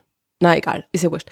Jetzt ist er im, an der Delta Front angekommen, ne? also am Rand des Deltas. Das heißt, das ist die Delta Front Campaign, die Perseverance jetzt angefangen hat oder bald anfangen wird und ja, war 31 Mars-Tage, fünf Kilometer unterwegs bis zu seiner neuen ähm, Arbeitsumgebung. Und was er machen wird, ist auch extrem cool. Also er ist jetzt am Rand von dem Delta, also wirklich quasi dort, wo dieses, wo dieses Delta anfängt. Und so ein Delta, das ist natürlich ein Hügel eigentlich, ja. Also das mündet in diesen Krater hinein, in diesen See. Das heißt, er ist jetzt genau dort, wo quasi dieses Delta sich mit dem, mit dem ehemaligen Seekrater Boden, wo das Delta quasi aus ist. Das heißt, das äh, Perseverance wird darauf fahren. Perseverance wird das, in, in das Delta hineinfahren, hinauf auf den Hügel, das es jetzt ist, fahren äh, und Zeug untersuchen, das dort rumliegt, das natürlich dann von weiter weg quasi angeschwemmt wurde und mitgebracht wurde. Das, das heißt, es Zeug sind Steine, bevor sich jemand irgendwie ja. denkt, dass da irgendwie Äste, Flaschen, Schlamm, genau. Schlauchboote. Einkaufswagen, ja, was auch immer es finden wird. Ja. Und ähm, hat dann äh, einfach erstens eine, eine noch interessantere Umgebung, da, wo quasi wirklich mal der, der Schlamm quasi des, des herangebrachten Materials aus diesem Fluss war, wo sonst würde man nach ehemaligen Mikroben suchen, als in, im, im Schlamm eines Deltas. Quasi. Also das ist, das ist der Prime-Ort äh, für diese Untersuchungen und natürlich auch Dinge, die von weiter weg angeschwemmt worden sind, also einfach eine, ein, ein ganz unterschiedliches Sample an Objekten, hätte ich jetzt fast schon wieder gesagt, an Gesteinen und versteinerten Dingen. Ne? Das heißt, da, da ist einiges an, an Neuigkeiten jetzt zu erwarten. Und was es, äh, was es auch eben tut, ist es sich jetzt gerade umschauen dort und einfach irgendwie den besten Weg nach oben suchen. Ich finde, ich meine, ich weiß, das ist schon, das ist ein bisschen äh, anthropozentrisch oder an Anthropomorphizierung. Anthropomorph. Äh, ich denke mir dann steht er irgendwie unten und schaut rauf auf, die, auf dieses äh, riesige Delta, auf diesen Hügel, der sich vor ihm oder ihr erhebt und denkt sich, ah. Ich stelle mir eher vor, wer da schon steht, so, ich bin okay, da lang? Nee, das schaut blöd aus. Ich bin vielleicht da hinten rum. So, so, so. Kann er sich am Kopf kratzen? Geht das? Ähm, naja, dann, er hat einen Kopf, also so eine Kamera, ne, und so einen, er hat einen Roboterarm. Also ja, das wäre doch mal schön, ja. NASA das machen würde. Weil er auch den Hubschrauber kann der Hubschrauber nicht da rumfliegen und gucken, wo es am besten geht. Genau, da kommt Ingenuity ins Spiel. Ja, so ist es. Und das genau macht Ingenuity jetzt auch. Und ähm, du hast vorher gesagt, es ist seinen 25. Flug. Inzwischen hat es äh, 26 Flüge gemacht. Na, es hat nämlich selber auch seinen eigenen Geburtstag gefeiert. es hat an seinem ersten Jahrestag seines ersten Fluges seinen 26. Flug absolviert Mhm. und extrem coole Bilder gemacht. Das waren die Bilder von der Landekapsel und dem Fallschirm. Kannst du dich erinnern? Das war im Glaub, April. ja, ja, ja, das war am glaub, ja. 19. April. Und da hat es ja echt wirklich die gecrashte ähm, Backschellen, also quasi ein Teil, ein Teil der, der Abschirmung, ja, hat es, hat es äh, fotografiert und den Fallschirm, der daneben liegt, das schaut extrem cool aus. Und es ist, es schaut nicht nur toll aus, sondern natürlich kann man dann durch diese Überreste äh, quasi genau rekonstruieren, wie die Landung verlaufen ist, ob es genau so verlaufen ist, wie man sich das gedacht hat. Und man kann dadurch äh, zukünftige Landungen und zukünftige Landeversuche optimieren und sicherer machen. Also das allein ist schon cool, ja. Es ist äh, auch ziemlich weit geflogen, ja. Das Ding acht Meter hoch, 360 Meter weit ist es in diesem einen Flug, in seinem 26. und einjährigen Jubiläumsflug geflogen, ja. Und insgesamt, insgesamt war das Ding mittlerweile in diesem letzten Jahr 49 Minuten in der Luft und ist über sechs Kilometer weit geflogen. Ja, das hätte man sich auch nicht gedacht. Ja, das ist extrem cool. Ja. Also es war ursprünglich ja nur für einen Monat konzipiert, das Ding. The Month of Ingenuity. ne? Und ja, es ist äh, seit über einem Jahr unterwegs, funktioniert äh, wunderbar, einwandfrei und hilft jetzt Percy dabei, den den besten, den besten Weg nach oben zu finden. Ne? Und es wird dann auch äh, dabei helfen, diese die, die Position des, der, der Samples, die, die, dort, wo es es versteckt, weißt du, zu finden. Ne? Also es wird irgendwie auch äh, einfach die Landschaft untersuchen und einen idealen Hinterlegungsort für die, für die Gesteinsproben finden. Ne? Das ist schon ziemlich cool. Und ein sehr cooles Ding, das Perseverance auch beobachtet hat, das war auch im April, Ja. am 2. April nämlich, das hast du bestimmt gesehen, die Sonnenfinsternis. Ach, das, ja. Ja, ja, ich erinnere mich, ja. Haben wir, das, haben wir darüber geredet? Glaub Ich glaub nicht, nicht, oder? nein. Das ist ein super Video. Wenn ihr euch, ein, ein Ding, das ihr euch anschaut aus dieser Folge, äh, lasst es das sein. Ein Video einer Sonnenfinsternis auf dem Mars. Und man schaut sich dieses Video an und sieht Phobos, einen der beiden kleinen Marsmonde, vor der Sonne vorbeiziehen und er ist natürlich zu klein, als dass er die Sonne abdeckt. Also er ist eigentlich ziemlich groß. Er ist schon, also fast so groß wie die Sonne, obwohl er ja eigentlich nur 30 Kilometer Durchmesser hat, ja. Also, was? Ein Hundertstel? Mhm. Weniger als ein Hundertstel von der Größe unseres Mondes ist, ja. Ist er so nah am Mars dran, dass er doch am Himmel einfach recht groß erscheint, ja.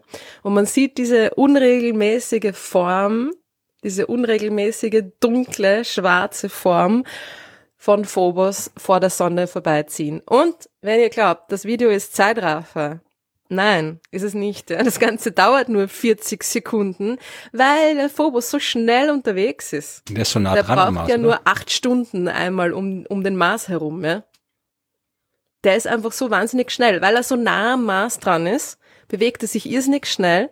Das heißt, du hast diese Sonnenfinsternis, die also natürlich nicht total ist, ja, äh, die einfach wirklich nur 40 Sekunden dauert, so lang wie halt Phobos äh, auf seiner, in seiner extrem schnellen Geschwindigkeit braucht, bis er da vor der Sonne vorbeigezogen ist. Ja. Ich finde das schon super. Echt, live, Son live Sonnenfinsternis vom Mars. Oder? Aber das hat man gewusst vorher, dass, dass das passiert. Natürlich, das hat er natürlich absichtlich hingeschaut. Ja, ja, gut. Klar, ja. Und das bringt mich dazu, zum letzten, noch ganz kurzen Thema. Noch ein Geschenk. Noch ein Geschenk. Ein Geschenk, das es aber erst im Dezember geben wird. Oh. Aber es passt so gut. Marsfinsternis. Also, Perseverance hat eine Sonnenfinsternis vom Mars beobachtet. Wir können von der Erde aus am 8. Dezember dieses Jahr eine Marsfinsternis beobachten. Und ich bin mir sicher, dass ihr sowas noch nie beobachtet habt. Also überlege ich, überlege gerade, was, was bedeckte Mars. Das heißt, es mhm. muss etwas sein, was zwischen uns und dem Mars ist. Und genau. äh, es muss selbst nicht leuchten. Das heißt, es kann eigentlich nur entweder sein, dass sich der Mond vor den Mars schiebt von uns aus gesehen oder dass zufällig ein Asteroid gerade richtig vorbeikommt. Uh, good reasoning, Watson. uh, es ist natürlich der Mond. Also ich weiß nicht, ob, wie nah müsste ein Asteroid bei uns vorbeifliegen, dass er naja, ja. der Mars ist im Wesentlichen hm. auch nur ein Punkt. Stimmt. Und äh, du hast ja so also Sternbedeckungen durch Asteroiden, das gibt's immer wieder mal. Und äh, auch Pluto zum Beispiel, ich weiß gar nicht, wann das jetzt war, das muss irgendwie vor ja grob fünf bis zehn Jahre größenordnungsmäßig gewesen sein. Da hat Pluto einen Stern bedeckt, das war andersrum quasi. Da hat Pluto einen Stern bedeckt und dadurch hat man dann äh, die Größe besser bestimmen können. Oder war es Eris, die einen Stern bedeckt hat? Eins von beiden. Jedenfalls hat man dann äh, festgestellt, dass äh, die Größe, die vorher nur halbwegs genau bekannt war, hat man dann irgendwie auf, wirklich auf einen Kilometer genau gekannt. Ich glaube, es war Eris. Dass quasi ein Asteroidenstern bedeckt, kommt vor und äh, da kann man auch viel lernen drüber. Und so, warum soll ein Asteroid nicht einen Planeten bedecken? Ich weiß gerade gar nicht, ob das schon mal vorkam. Also irgendwann vielleicht. Das ist ein Ereignis, das ist wirklich, das dauert wahrscheinlich auch nur Sekunden, äh, bis das passiert, aber dann wird man den Mars so weg Blitzen wegblinken sehen kurz. Ja. Beim Mond das ist anders. Gut, da muss man schauen. Also ich habe mir tatsächlich noch nie angeschaut, wie der Mond was bedeckt. Macht er ja dauernd offensichtlich, weil der ist ja dauernd irgendwo am Himmel, wo was dahinter ist. Da. ja, aber wie schaut es dann aus, wenn so ein Mond den Mars bedeckt? Weil äh, kommt der damit, ist da, welche Mondphase ist denn da gerade? Weißt du das? Jetzt, jetzt, jetzt überlegst du mal, Florian. Ja. Okay, also es ist nicht nur irgendeine Mars Marsfinsternis. Stimmt, das habe ich gar nicht dazu gesagt. Kannst, kannst du ja gar nicht wissen. Bin beruhigt. Als Theoretiker und Himmelsmechaniker. Die Marsfinsternis findet ziemlich genau zur Mars-Opposition statt. Also dann, wenn wir den Mars auf der Innenbahn überholen, mhm. wenn der Mars genau gegenüber der Sonne ist, von uns aus gesehen. Ja, das gut, ist dann muss Vollmond sein. Ja, wo der, genau. Naja, das hast du nicht dazu gesagt. nein, stimmt. Ich habe jetzt erst gedacht, ich habe es gesagt und habe mir gedacht, das ist eine blöde Frage. Aber nein, stimmt natürlich. Ja? ja. Also ziemlich genau zur Mars-Opposition. Also dann, wenn wir dem Mars am nächsten sind, der Mars am größten und am hellsten am Himmel erscheint, bei Vollmond schiebt sich der Vollmond vor den Mars. Und äh, sieht man das, ich bin ja echt nicht so der Beobachter, also sieht man das, wenn jetzt, äh, weil der Vollmond ist ja hell, äh, sieht man da wirklich so, dass der Mars dann immer dem, am Mondrand dann so klebt oder überblendet er den schon lange vorher weg? Nein, weil Mars ist auch extrem hell. Mars wird fast äh, eine Helligkeit von fast minus zwei Magnituden erreichen. Das ist sehr hell. Mhm. Also das ist irgendwie ähnlich wie der Jupiter, wenn er sehr hell ist. Nicht ganz so hell wie die Venus, wenn sie sehr hell ist. Also die Venus ist nur, ist, die Venus ist das hellste am Himmel, außer Sonne und Mond, ne? wenn sie gerade gut zu sehen ist.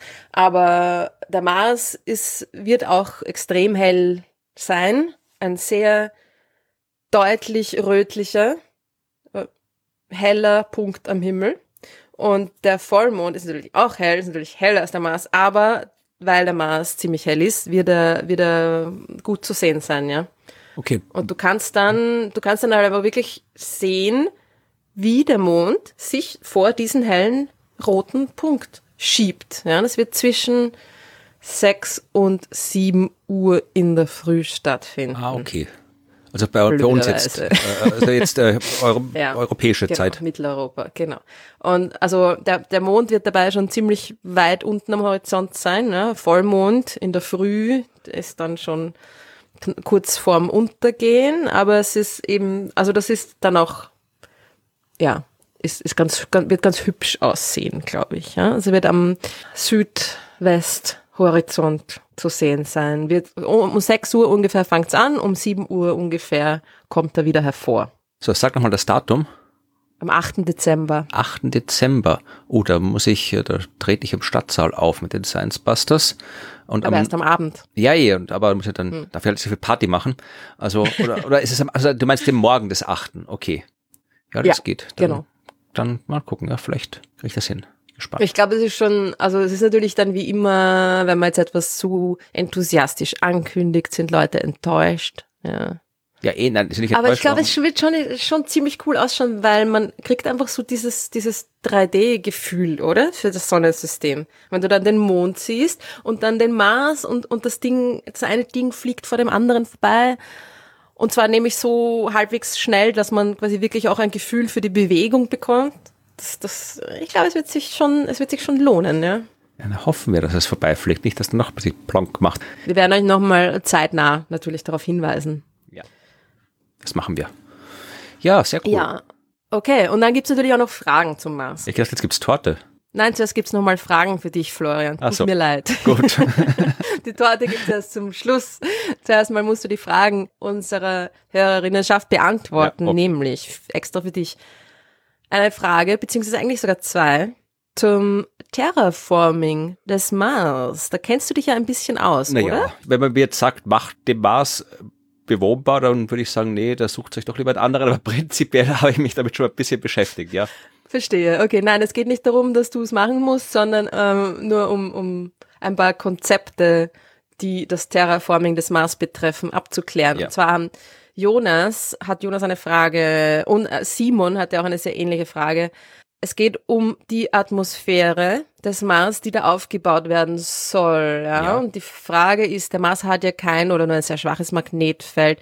Und was wäre dann der Sinn, da Terra zu formen, wenn der Mars ja gar nicht an diese Atmosphäre quasi anhalten, sich anhalten kann oder die gar nicht halten kann, sondern es quasi sofort wieder weggeblasen werden würde, zunichte gemacht werden würde von Sonnenwind und der schwachen Schwerkraft und so weiter, ja. Oder Jonas fragt dann auch noch, ist das in der Rechnung des Terraforming quasi schon mit berücksichtigt, dass so viel Atmosphäre erzeugt wird, dass sie eben nicht so schnell, nicht schnell genug wieder entweicht? Ja, also ich glaube, Jonas muss man erstmal, äh, muss erstmal klar machen, dass es da jetzt nicht irgendwie schon so eine fertige, nur noch zum Abhaken bereite To-Do-Liste gibt, wenn der da mal geterraformt wird. Also da gibt es jetzt keine so Berechnungen in dem Sinne, wo jetzt irgendwas inkludiert ist, aber natürlich äh, diejenigen, die sich Gedanken darüber gemacht haben, was man denn theoretisch tun müsste, damit der Mars eine Atmosphäre bekommen würde, die haben dann natürlich auch über das Problem nachgedacht, äh, wie man so eine Atmosphäre dauerhaft äh, halten kann, beziehungsweise was man halt tun muss, damit die Atmosphäre bleibt. Also es ist ja nicht so, dass die sofort weggeht. Der Mars ist ja jetzt hier nicht, äh, ich weiß nicht, so eine, fällt gar kein Beispiel ein, irgendwie ein Luftballon, wo du ein Loch reinmachst und dann macht's pftsch und dann ist die Atmosphäre weg. Sondern die Atmosphäre, wenn sie dann weggeht von einem Planeten, geht ja langsam weg, so Stück für Stück. Ja, da ist hier mal ein Atom, da mal ein Atom und so. Also die Erde, glaube ich, verliert äh, pro Tag paar Dutzend Tonnen Material äh, aus der Atmosphäre. Also Material, ich sage ja auch schon Material, also Moleküle halt, ja. Mir zu lang zugehört, gell? Also ich habe die genauen Zahlen nicht im Kopf, aber es, es ist ungefähr, also 100 Tonnen äh, Staub und Gestein mit Mikrometeoriten aus dem All fallen runter pro äh, Tag oder pro Jahr. Ich, das ist, die habe jetzt gerade nicht im ich Kopf. aber- pro Tag. Ja. ja, und äh, ziemlich genau die gleiche Menge, wenn nicht sogar ein bisschen mehr äh, an Atmosphäre verliert die Erde ans Weltall. Aber das ist halt nix im Vergleich zu dem, was da ist. Und äh, es wird ja auch immer wieder Atmosphäre nachproduziert. Also die ganzen irgendwie so Sauerstoff und sowas, sowas entsteht ja aus natürlichen Prozessen und so. Und äh, genauso ist es beim Mars auch, als das seine Atmosphäre verloren hat, war es jetzt nicht einfach so ein Prozess, wo es plötzlich so bump gemacht hat und dann war die Atmosphäre weg und alle haben blöd geschaut auf den Mars, sondern äh, das ist auch langsam gegangen. Beim Mars ging es halt äh, erstens deswegen und zweitens schneller, weil da halt das Magnetfeld gefehlt hat, das äh, den Sonnenwind davon abhält, immer auf die Atmosphäre drauf zu ballern und diese ganzen Moleküle äh, heiß zu machen und damit schnell zu machen, sodass sie eben dann entkommen können. Aber das ist dann eben passiert und deswegen hat es dann ja so länger gedauert, bis das weg ist. So, also das ist kein Prozess, der sofort passiert, aber er passiert. Und wenn man jetzt sich überlegt, dem Mars eine Atmosphäre zu geben, also allein das ist ja schon absurd, weil ähm, man kann das machen, ja, du bräuchtest, äh, damit der Mars äh, bewobenbar wird, nicht einfach nur irgendwas in der Atmosphäre, sondern es muss etwas sein, das tatsächlich Wärme festhält. Also wir müssen auf dem Mars tatsächlich einen absurden Treibhauseffekt hinbekommen und ähm, das geht auf verschiedene Methoden. Also man könnte irgendwie äh, Asteroiden auf die Marspole draufschmeißen zum Beispiel. Die bestehen zum großen Teil aus gefrorenem CO2. Das gefrorene CO2 würde dann aufgeheizt durch die Einschläge und wäre dann in der Atmosphäre. Ja, Wasserdampf wäre dann auch mit dabei in der Atmosphäre. Man könnte halt andere Wege suchen, wie man das auftauen könnte. Oder, und das sind auch äh, Überlegungen, die angestellt wurden zum Terraformen. Wir könnten das nehmen, das wir hier bei uns auf der Erde erfunden haben, nämlich äh, die äh, FCKWs. Mm. FCKWs sind absurde Treibhausgase. Also die sind äh, teilweise sind die FCKWs und dann die FKWs, das sind nicht die Fluorchlorkohlenwasserstoffe, sondern die Fluorkohlenwasserstoffe, die wir verwenden, seit wir die FCKWs äh, abgeschafft haben wegen Ozonloch. Äh, die FKWs, die machen im Ozonloch nichts, sind aber noch absurdere Treibhausgase. Also die haben teilweise, da ist irgendwie irgendwie eine die, bestimmte von diesen FCKWs und FKWs können zehntausende Mal stärker sein in der Treibhausgaswirkung als äh, CO2. Das heißt, es und bleiben für Jahrzehntausende und noch länger in der Atmosphäre, bevor sie abgebaut werden. Das heißt, das ist absurdes Zeug, äh, was wir hier bei uns auf der Erde in der Atmosphäre immer noch haben und immer noch reintun, was den Klimawandel bei uns auf der Erde anheizt. Aber wenn wir das gezielt auf dem Mars ausbringen würden, das Zeug, dann wäre es natürlich praktisch dort weil dann wird es mhm. dort warm. Und das kann man ausrechnen. Ja? Also du brauchst ungefähr 40 Millionen Tonnen von diesen FCKWs, die du... Also jede Menge Kühlschränke, oder? die gibt's auch ohne Kühlschränke, die muss man nicht in Kühlschränken lagern. Also du brauchst 40 Millionen Tonnen. Äh, mit 40 Millionen Tonnen äh, würdest du die Marsatmosphäre so warm kriegen, dass die äh, CO2-Gletscher an den Marspolen auftauen. 40 Millionen Tonnen ist das Dreifache von dem, was wir auf der Erde freigesetzt haben. Ja, und freigesetzt heißt, äh, wir haben es auch produzieren müssen, weil die FCKWs, die gibt's nicht natürlich. Die haben wir uns selbst ausgedacht und selbst hergestellt. Das heißt, wir müssten dreimal so viel produzieren, wie wir auf der Erde zwischen, ich glaube, in den 70ern und 90ern äh, produziert und freigesetzt haben. Und dann das auch noch äh, von der Erde zum Mars bringen. Zum Mars bringen, ja. ja. Naja, aber das ist jetzt nicht, also dreimal so viel, wie wir damals produziert haben, das, das also das wäre schon. Ja, ja, ja, aber. Gar nicht so schwer, oder? Weiß ich nicht, ich glaube schon. Äh, vor allem, wie willst du 40 Millionen Tonnen von was auch immer mit der Rakete Na, zum Mars fliegen? Das ist eher ein bisschen die Schwierigkeit. Ja? Also auf der Erde das Zeug produzieren, ich glaube, das würden wir hinkriegen, wenn, wenn wir das wirklich wollen. Also das ist ja eher die Frage, ob, ob, wir den Mars wirklich terraformen sollen, wollen und, und so weiter.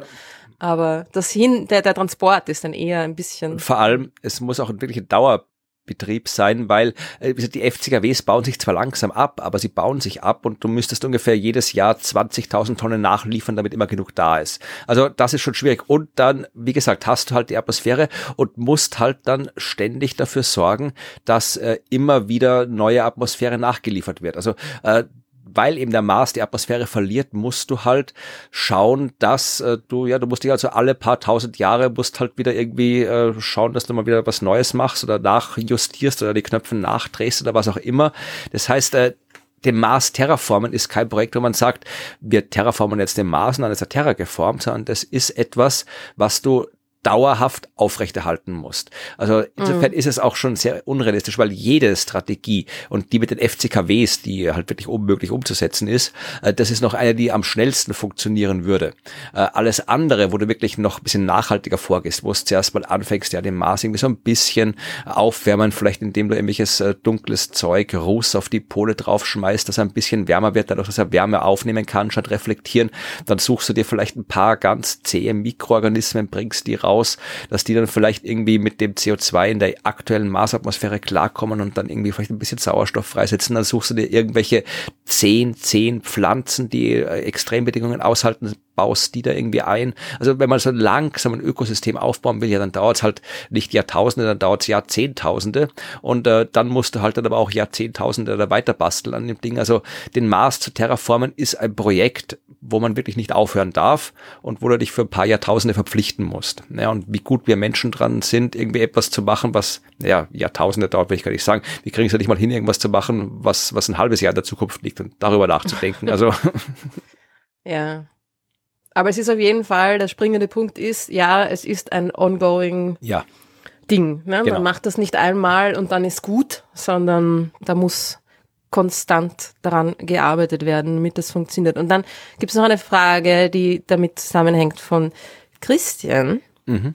die ich auch sehr interessant fand, der nämlich in einem Video der NASA gehört hat, dass der Sauerstoffverlust am Mars, beziehungsweise die Rate des Verlusts an Sauerstoff, ähnlich ist wie die auf der Erde und dass anscheinend das Magnetfeld dafür gar nicht wirklich relevant zu sein scheint. Jetzt wundert er sich natürlich sehr, weil das heißt ja immer, dass, äh, dass die Atmosphäre vom Mars und das Wasser und so weiter sich verflüchtigt hat, weil der Mars eben weniger Schwerkraft und ein äh, kaum existentes Magnetfeld hat. Wie sieht es damit aus? Kennst du dich da aus, Florian? Ja, naja, ich habe mir dieses Video angeschaut und entweder ich war zu unaufmerksam und habe die Stelle verpasst, wo das gesagt wurde, oder es wurde in diesem Video nicht gesagt. Also vielleicht kann Christian hm. nochmal schauen, ob das wirklich das Video war, was er gemeint hat, um das es geht oder ob es was anderes geht, weil ich müsste da wirklich die genaue Stelle hören, um zu wissen, wie das gemeint ist.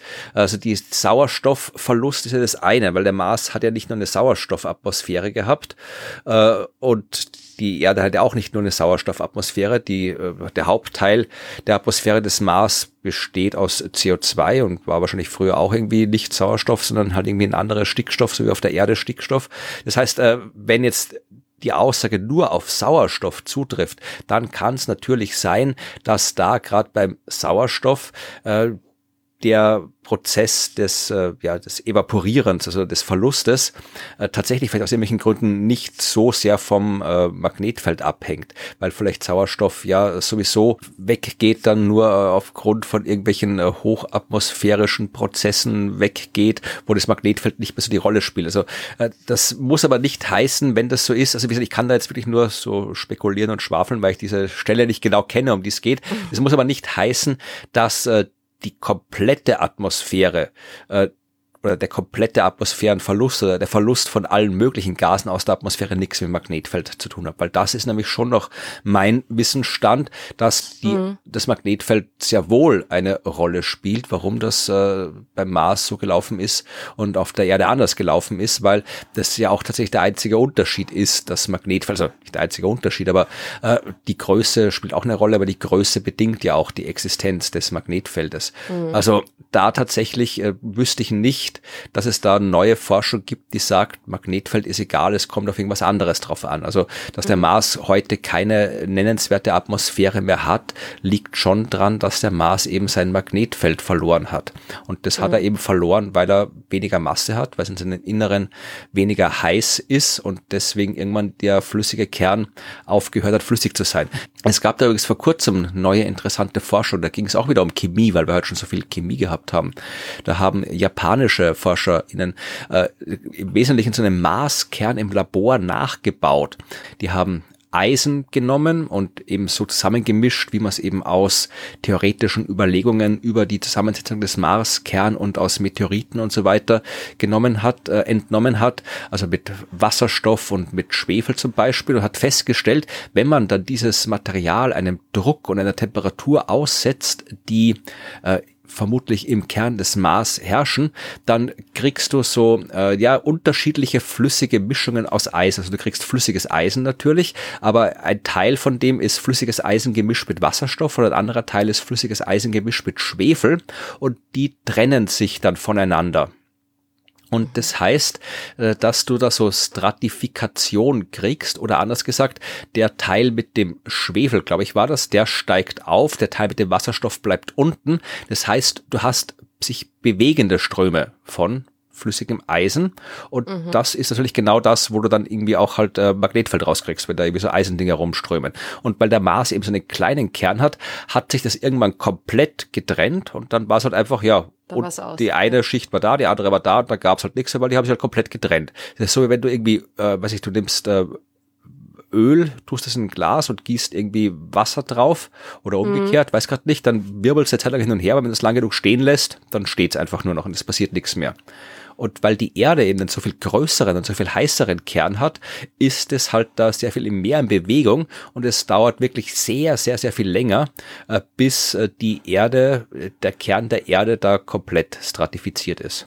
Also mhm. das war jetzt so neue Forschung zum Marskern und Magnetfeld, aber wäre keine neue Forschung bekannt, dass wirklich das Magnetfeld keine Rolle beim Atmosphärenverlust spielt, weil das ist ja genau das, was dafür sorgt, dass eben der Sonnenwind nicht durchkommt bis zur Atmosphäre oder nicht so stark durchkommt bis zur Atmosphäre und der Sonnenwind ist es, der mit seiner Energie die ganzen Moleküle in der Atmosphäre so äh, energiereich macht, dass sie dann entkommen können. Also das mhm. ist immer noch mein Stand des Wissens. Wenn Christian zuhört, dann soll er bitte nochmal den Link schicken zu diesem Video, zu dieser Aussage, weil dann kann ich genau schauen, was da gesagt wurde und ob es da was Neues gibt, was ich übersehen habe oder ob es ein anderes Missverständnis gab.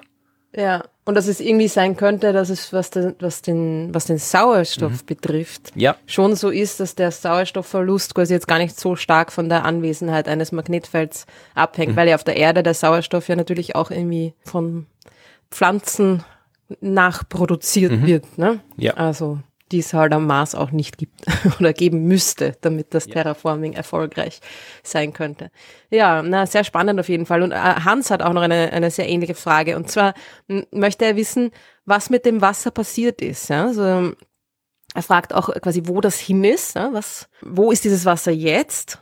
Dass das mal auf dem, dass es mal auf dem Mars gegeben hat. Und ob diese Wassermoleküle quasi da einfach jetzt im Weltraum herumschweben und äh, was das eben halt auch vielleicht für uns bedeutet und ob das Wasser auf der Erde auf der Erde erschaffen wurde oder ob es nicht sein könnte, dass wir schon seit Jahrmillionen mit dem Wasser von anderen Himmelskörpern bombardiert werden. Ja, also lieber Hans, es war so, da war der Mars früher vor viereinhalb Milliarden Jahren, da waren große Ozeane und Flüsse und dann ist die Atmosphäre weg gewesen und dann hat so gemacht und da war so eine große Wasserkugel im Weltall und die ist dann auf die Erde geplatscht. Und dann haben wir das Wasser gehabt. Nein, also das ist Quatsch. Aber es ist eine interessante Frage, weil ja natürlich, also das, äh, wenn so die Atmosphäre weggeht, wenn der Druck sinkt, dann wird das Wasser irgendwann anfangen zu verdampfen.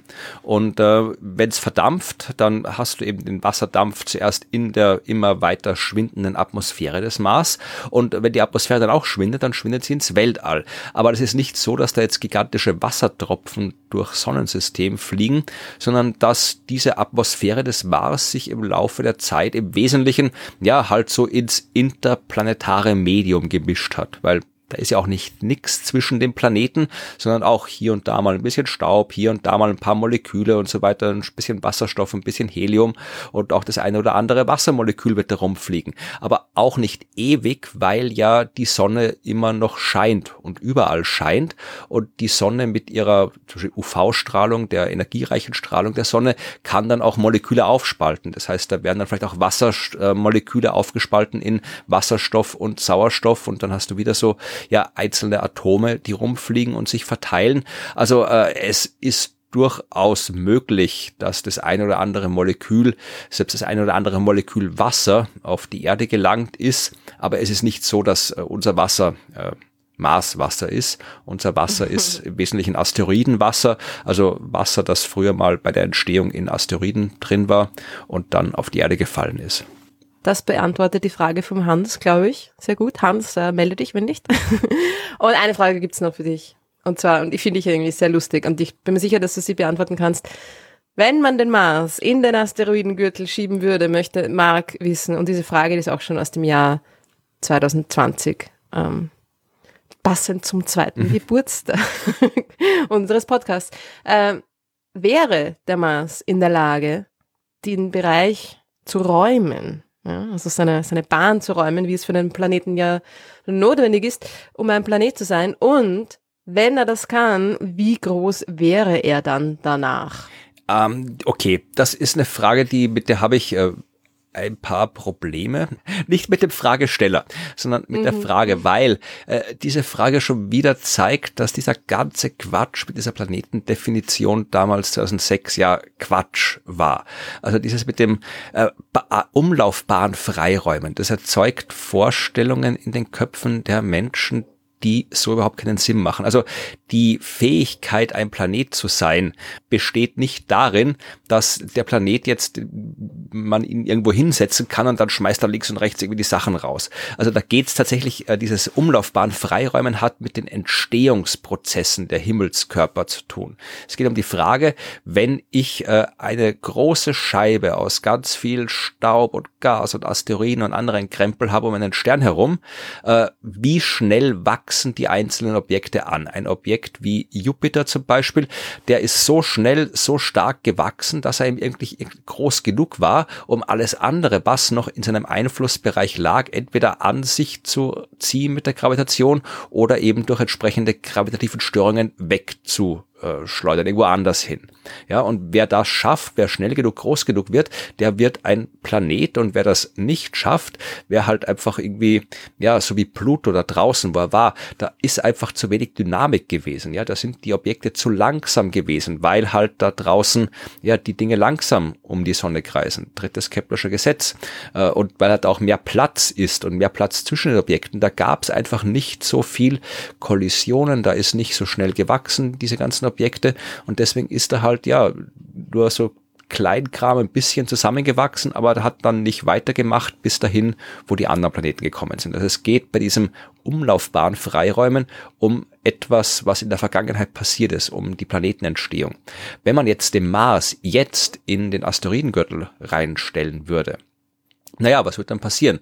Äh, der Mars würde als größtes Objekt im Asteroidengürtel, als massereichstes Objekt im Asteroidengürtel auf jeden Fall mal äh, alles durcheinander bringen. Also es würde zu vielen Kollisionen kommen, Kollisionen äh, von Asteroiden mit dem Mars, Kollisionen von Asteroiden untereinander, weil natürlich der Mars dann auch die Bahnen der Asteroiden stört. Die fallen ja nicht einfach alle, die bleiben ja nicht einfach alle stehen und der Mars rauscht da durch, so wie ein Auto, das irgendwie durch einen Mückenschwarm fliegt oder sowas.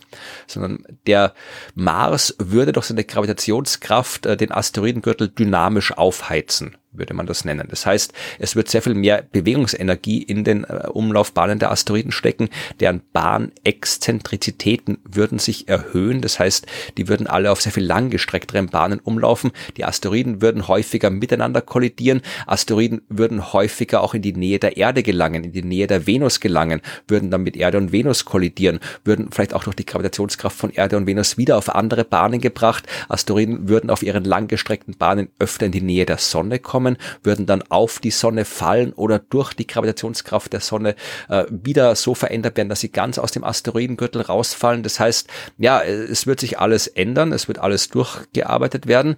Wie viel dann wirklich übrig bleibt, müsste man in einer konkreten Simulation mal durchschauen. Der Mars würde jetzt nicht dramatisch anwachsen. Ist jetzt nicht so, dass der Mars nachher rauskommt so schwer wie der Jupiter, weil du hast ja, du hast nicht mal eine Mondmasse im Asteroidengürtel verteilt an Asteroiden. Deutlich weniger mhm. als eine Mondmasse. Ja, also, und der Mond ist nicht sehr groß. Also der Mars wird nicht relevant anwachsen, selbst wenn alles im Asteroidengürtel auf dem Mars drauf fällt.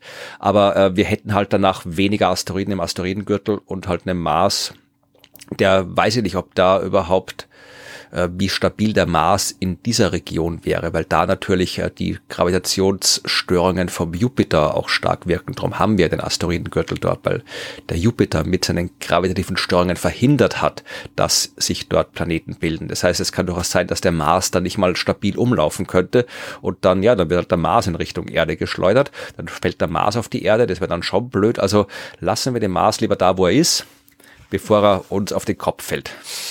So ist es. Sehr gutes Schlusswort, ja. Also, lieber nicht mit dem, don't mess with Mars. Ja? Genau. Das ja. bringt nur Ärger. Ja, dann danke für die vielen Mars-Fragen. Ich bin ja froh, dass keiner mit dem Mars-Terraforming und den Atombomben ankam. Aber das ignorieren wir jetzt not einfach. talk about it. ja, reden wir lieber über Neues von der Sternwarte, denn bevor jetzt auch das Semester auf der Sternwarte der Uni Wien in die Sommerferien geht, haben wir noch ein Ding zu besprechen und das habe ich heute mit Evi besprochen und das hören wir uns jetzt an. Wir sind bei Neues von der Sternwarte mit Evi. Hallo Evi. Hallo Florian. Und wir besprechen jetzt das, auf das alle schon gewartet haben. Wir haben in der letzten Folge über die Wissenschaftskommunikationsvorlesung gesprochen und darüber, was da passiert ist und was nicht passiert ist und die tragische Situation der Wissenschaftskommunikationsausbildung in Österreich und anderswo diskutiert. Aber das letzte Projekt, was du für diese Lehrveranstaltung machen musst, damit du eine positive Note bekommst, war ein eigenes Wissenschaftskommunikationsprojekt. Und du hast in der letzten Folge schon gesagt, dass du dich entschieden hast, einen Podcast zu machen. Du hast sogar schon verraten, wie dieser Podcast heißen wird. Und über diesen Podcast wollen wir jetzt sprechen, den du gemeinsam mit einer Kollegin für eure Vorlesung gemacht habt. Was für ein Podcast-Projekt habt ihr euch ausgedacht? Wir haben uns ein ganz tolles Projekt ausgedacht. Ja, also wir haben, äh, das habe ich eben schon erzählt, äh, eben einen Podcast gemacht. Ich wollte das auch einmal selber probieren, weil da habe ich ja so ein bisschen diese Luxussituation, dass ich mich hier nur aufs Mikro setzen ähm, kann und dann plaudern wir. Und äh, da haben wir das eben selber aufgesetzt und ähm, ja, und haben jetzt eben schon auch aufgenommen. Die erste Episode ist quasi schon im Kasten. Der Podcast selber heißt ja Cosmic Latte, habe ich das letzte Mal schon mhm. angeteasert. Und ja, und da plaudern wir über ähm, Cosmic Latte. Wir erklären natürlich den Titel, aber unser Thema für die erste Folge ist eigentlich das Weltraumwetter. Das ist ein cooles Thema. Warum habt ihr euch entschieden, einen Podcast zu machen? Du hast gesagt, du möchtest das irgendwie auch mal aus der anderen Perspektive kennenlernen, aber es gab noch andere Gründe, weil was stand noch zur Auswahl, was du machen hättest können für diese Lehrveranstaltung an Projekten? Ähm, eine Presseaussendung machen, ähm, Social Media, äh, Video und, und Podcast. Ich glaube, das war's. Ich glaube, ich habe jetzt nichts vergessen. Okay, gut, ja, da ist Podcast definitiv das Spannendste. Hier kann man, was, was, was ist Social Media? Müsst ihr da irgendwie einen Instagram-Post machen und das war's? Ja, ich denke mal, du musst du so eine Kampagne entwerfen, halt eine Social Media-Kampagne, wie du halt dann ein bestimmtes Thema, Forschungsergebnis oder wie auch immer präsentieren möchtest. Ja, finde ich langweilig. Gut, das aber ich mir auch gedacht, ja, für den also, Podcast entschieden. Genau, also ihr habt den Podcast gemacht, ihr habt die Folge schon aufgenommen. Ähm, wie war es jetzt? Also was habt ihr, du jetzt vor allem, weil deine Kollegin sitzt jetzt nicht hier mit dabei, was hast du gelernt beim Podcasten, was du vorher nicht gewusst hast und vor allem, was hast du gelernt, auf das du von der Vorlesung her nicht vorbereitet worden bist? Weil das wollen wir auch wissen, inwiefern das eine mit dem anderen zusammenhängt. Ja, also die Theresa und ich, also Theresa ist eben die Kollegin, die Studienkollegin, mit der ich zusammen den Podcast mache. Wir haben uns ja schon auch ein bisschen ausgetauscht darüber und wir waren beide erstaunt darüber, dass es doch aufwendiger ist als gedacht. Also wie wir begonnen haben mit dem Projekt, beziehungsweise wie wir uns darauf geeinigt haben, dass wir eben einen Podcast machen, hatten wir beide so ein bisschen die Vision, ja, das ist total einfach und ja, wir treffen uns da einmal und, und nehmen da easy mal einen Podcast auf. Wir machen nur einen, einen kurzen und ähm, also wir haben es uns viel leichter vorgestellt und viel einfacher.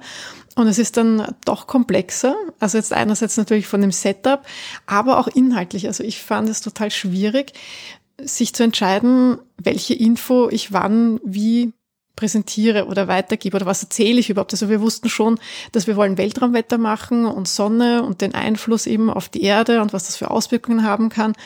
Dieses, okay, wie, wie willst du das jetzt erzählen? Ja, welche Geschichte willst du erzählen? Was willst du genau, dass dann ankommt bei dem Gegenüber oder bei dem, der das dann hört? Ja, was willst du genau vermitteln? Was ist das Ziel eigentlich? Das fand ich überraschend schwer. Naja, das ist der Kern der Wissenschaftskommunikation, ja. sich zu überlegen, was man wie, wem, wann erzählt. Genau darum geht's.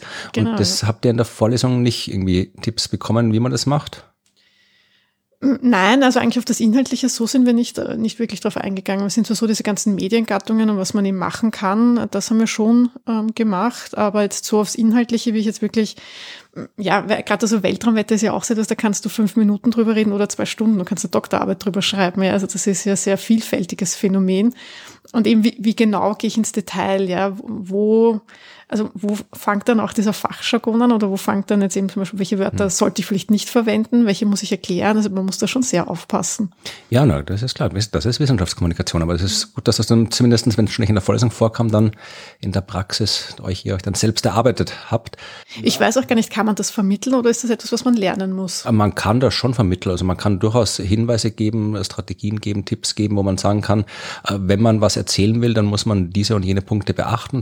Das kann man schon machen. Das kann man schon vermitteln, wenn man will. Also ich, wenn ich Workshops mache, dann probiere ich immer auch genau das zu machen, dass man den Leuten zu sagen, wie man äh, die Geschichte findet, die man erzählt und wie man die Geschichte, die man gefunden hat, dann auch konkret erzählt. Also das sind die Punkte, die ich probiere, meinen Workshops immer zu vermitteln. Aber Ja, ihr habt das ja dann am Ende eine Version gefunden, die ihr erzählt habt. Wie war es denn mit dem Technischen vom Aufnehmen her und dem ganzen Drumherum für einen Podcast? Weil Podcast ist ja nicht, wir reden jetzt irgendwie äh, Audio in einen Computer, weil dann hat man Audio im Computer, aber noch keinen Podcast. Da fehlt ja noch mehr dazu.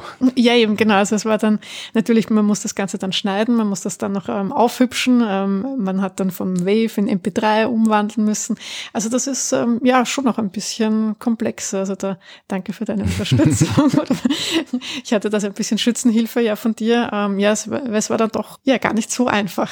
Viele Menschen denken ja, dass Podcasten oder Podcast machen wirklich nur irgendwie, wir nehmen halt ein Audio auf ist, aber da gehört ja auch ganz viel dazu. Also der Podcast braucht einen vernünftigen Titel. Man braucht eine Intro-Musik, man braucht eine Outro-Musik, man braucht äh, Titelgrafiken, man muss sich überlegen, wo man den Podcast dann am Ende veröffentlicht. Man muss wissen, welche ja, Audiobearbeitungs äh, Programme und Algorithmen wann verwendet, wie man an die kommt und so weiter. Also da, da steckt ganz viel, also nicht so viel Technik wie bei Videoproduktion dahinter, aber es steckt schon auch viel Wissen dahinter, das man auch haben muss, wenn man so einen Podcast machen will. Ja, es gibt dann schon relativ viel drumherum, hm. das stimmt, ja. Also wir dann eben auch, okay, welches Bild nehmen wir, wenn man dann nochmal weiß, wie man sich überhaupt, also wie der Titel sein soll. Und äh, man muss auch erstaunlich überall dann Konten anlegen. Man muss sich dann eben auch, also wir haben uns ja auch ein bisschen einen Social Media Auftritt überlegt, äh, haben dann eben auch, okay, wir machen Instagram und äh, Twitter und ähm, ja, und da muss man dann, also es sind so viele Kleinigkeiten dann einfach auch, an, an die man denken muss. Ja. Ich habe dann auch extra einen Projektplan entworfen, ja, damit ja. wir nichts vergessen. Ja, ich überlege gerade, habe ich noch nie gemacht für meine Podcasts, glaube ich, oder ich, Konzepte habe ich geschrieben, aber. Na, ich habe es auch deswegen gemacht, weil wir doch zu zweit sind und zu zweit auch daran arbeiten, dass uns, ähm, also dass wir da eben auch wissen, wann wir was machen müssen, bis wann wir was fertig machen müssen.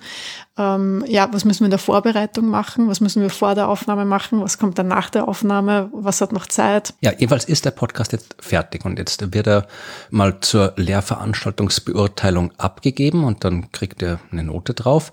Aber ihr habt den Podcast ja nicht nur gemacht, um diese Lehrveranstaltung positiv zu beenden. Ja, also wir haben länger überlegt, was wir jetzt mit dem Podcast machen. Und äh, weil eigentlich wären wir jetzt fertig mit der einen Folge, das jetzt im Rahmen der Vorlesung ist das jetzt beendet. Und wir haben aber so viel Spaß gehabt und so viel Freude an der Sache, dass wir entschlossen haben, weiterzumachen und dass wir ihn eben auch veröffentlichen werden. Ja, und ich weiß nicht, ob wir beim letzten Mal schon darüber gesprochen haben, aber ich finde es so ein Witz, dass verlangt wird, in einer Lehrveranstaltung äh, ein Wissenschaftskommunikationsprojekt zu machen und dann nicht auch verlangt wird, dieses Projekt auch konkret durchzuführen. Wenn man Wissenschaft kommunizieren will, dann muss man sie auch kommunizieren und nicht nur überlegen, wie man sie kommuniziert. Das heißt, ich bin eigentlich fix davon ausgegangen, dass sowieso vorgesehen ist, dass äh, der Podcast oder was auch immer, die anderen Projekte dann auch in die Öffentlichkeit kommen, weil Wissenschaftskommunikation ohne Öffentlichkeit geht nicht. Aber wenn es nicht verlangt ist, dann bin ich umso froher, dass ihr das macht, weil das Feedback von den Personen, die die Lehrveranstaltung beurteilen, ist das eine, aber das echte Feedback, das Feedback, das einem sagt, ob man gut darin ist, Wissenschaft zu kommunizieren oder nicht, das kriegt man von, im Falle des Podcasts, der Hörerschaft. Und das ist schön, dass ihr dann dieses Feedback bekommen wird bekommen werdet. Wann, wann wird denn veröffentlicht der Podcast? Ja, also jetzt bitte meinen Trommelwirbel. Der Podcast wird am 23. Juni online gehen. Okay, das heißt, äh, wenn ihr das heute hört, an dem Tag, wo diese Universumsfolge veröffentlicht, dann könnt ihr in zwei Tagen den Podcast hören. Und äh, wo kann man ihn hören? Überall, wo man Podcasts hören kann. genau, oder unter der Homepage, die habt ihr auch angelegt, cosmiclatte.at. Cosmic Latte schreibt sich wie äh, ja die Milch, Cosmic L-A-T-T-E, cosmiclatte.at. Und warum es da um kosmische Milch geht, das werdet ihr in der ersten Folge hören. An allen Orten, wo es Podcasts gibt. Und wie gesagt, es ist eine Wissenschaftskommunikationsarbeit. Das heißt, ihr freut euch, will ich hoffen, über Feedback aus der Hörerschaft. Ja, natürlich gerne. Ja. Wir wollen es natürlich jetzt auch, mhm. dass es rausgeht, unser Baby, ja.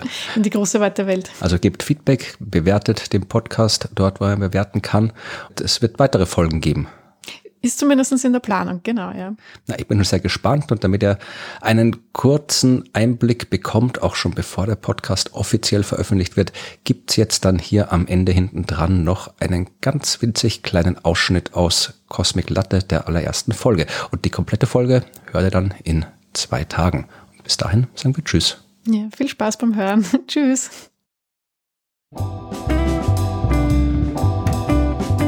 Cosmic Latte Kaffeehausgespräche über Astronomie.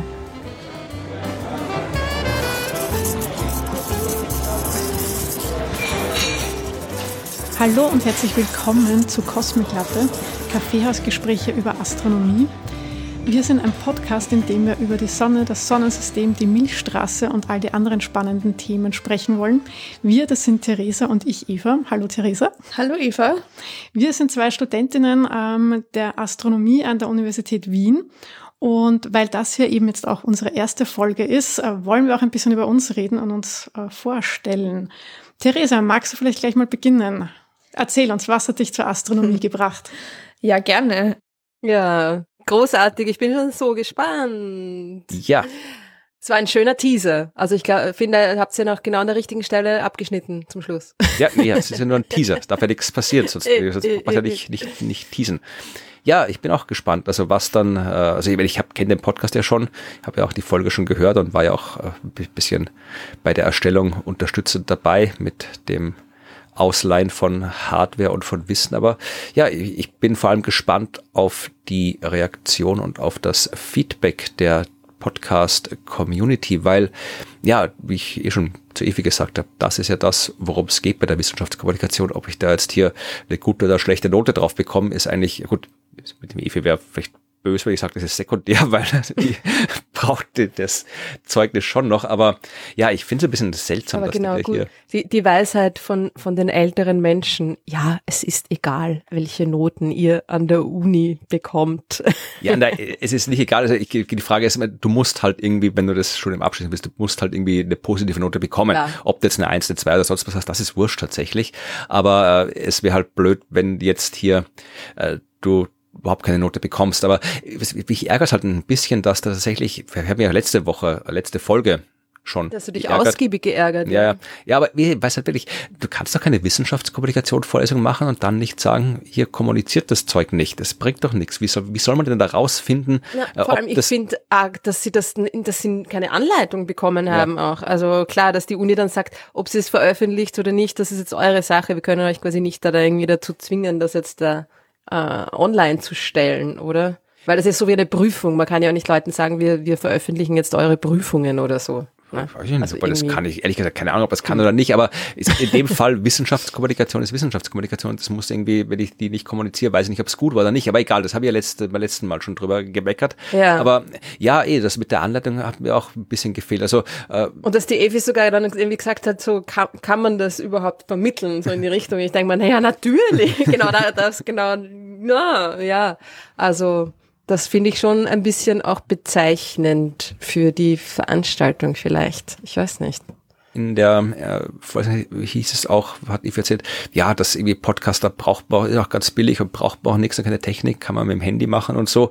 Und eh, kann man eh machen, aber dann kann man, ja. wird's halt meistens. Dann an? also da, da war, hat, hat schon ein bisschen was gefehlt, ja. Also haben, hat dann auch irgendwie Evi gesagt, dass sie tatsächlich, ja, dann jetzt erst beim echten Podcasten halt so richtig verstanden hat, äh, was da eigentlich abgeht alles. Also mhm. ja, also aber ich, ich, ich habe das Resultat schon gehört und ich finde es gut. Das wäre ein Podcast, den ich mir anhören würde und es ist ein Podcast, den ich mir anhören werde, sagen wir so, weil ich ja gespannt bin, was da noch kommt. Ja, und ich hoffe tatsächlich, dass die beiden dann auch den Willen und das Durchhaltevermögen haben, das durchzuziehen, weil mhm. ja, es kann ja nicht genug gute Podcasts geben über Wissenschaft und über Astronomie. Also insofern freuen wir uns über Absolut. jeden Neuzugang. Und was ist mit den anderen? Weißt du, ob die anderen ihre, ihre Pod weil es gibt ja mehrere ja. Ja, ja, ich Veranstaltungen, ob die ihre Podcasts dann auch veröffentlichen, weil das wäre ja dann auch spannend, da irgendwie ein bisschen reinzuhören. Selbstverständlich, oder? aber das, wie gesagt, äh, wird dann, äh, wird sie dann erfahren, wenn die entsprechenden Präsentationen durch sind. Also die letzten Wochen bis zum Semesterende, die bestehen eben nur aus Präsentationen, wo alle, die was gemacht haben, dann ihre Sachen präsentieren. Und ich habe eh wie gesagt, sie soll mitschreiben, was davon öffentlich ist und was nicht, dass wir uns das dann auch mal wie anschauen können, weil das ist natürlich äh, aus, aus vielerlei Hinsicht interessant, weil erstens interessant zu wissen, ob es da vielleicht noch mehr gute Podcast Eben, über Astronomie ja. gibt. Zweitens ist es für mich interessant und für dich vielleicht auch halt einfach zu sehen, wie so der, äh, was, was da so rauskommt aus der universitären Wissenschaftskommunikationsanleitung, ob man das dann mhm. irgendwie als gutes Beispiel oder als schlechtes Beispiel für zukünftige Sachen verwenden kann oder so. Also da ist aus vielen Gründen interessant. Also wir werden dann auch darüber berichten in den nächsten Neues von der Sternwarte Teilen, die aber auch erst im nächsten Semester, also das Neues von der Sternwarte macht dann auch Sommerpause. Aber wir werden auf jeden Fall dieses Thema nicht vergessen, weil Erstens müssen wir natürlich die Konkurrenz im Auge behalten. Zweitens müssen wir, werden wir euch informieren, wenn es da draußen noch andere coole Podcast-Astronomie gibt. Genau.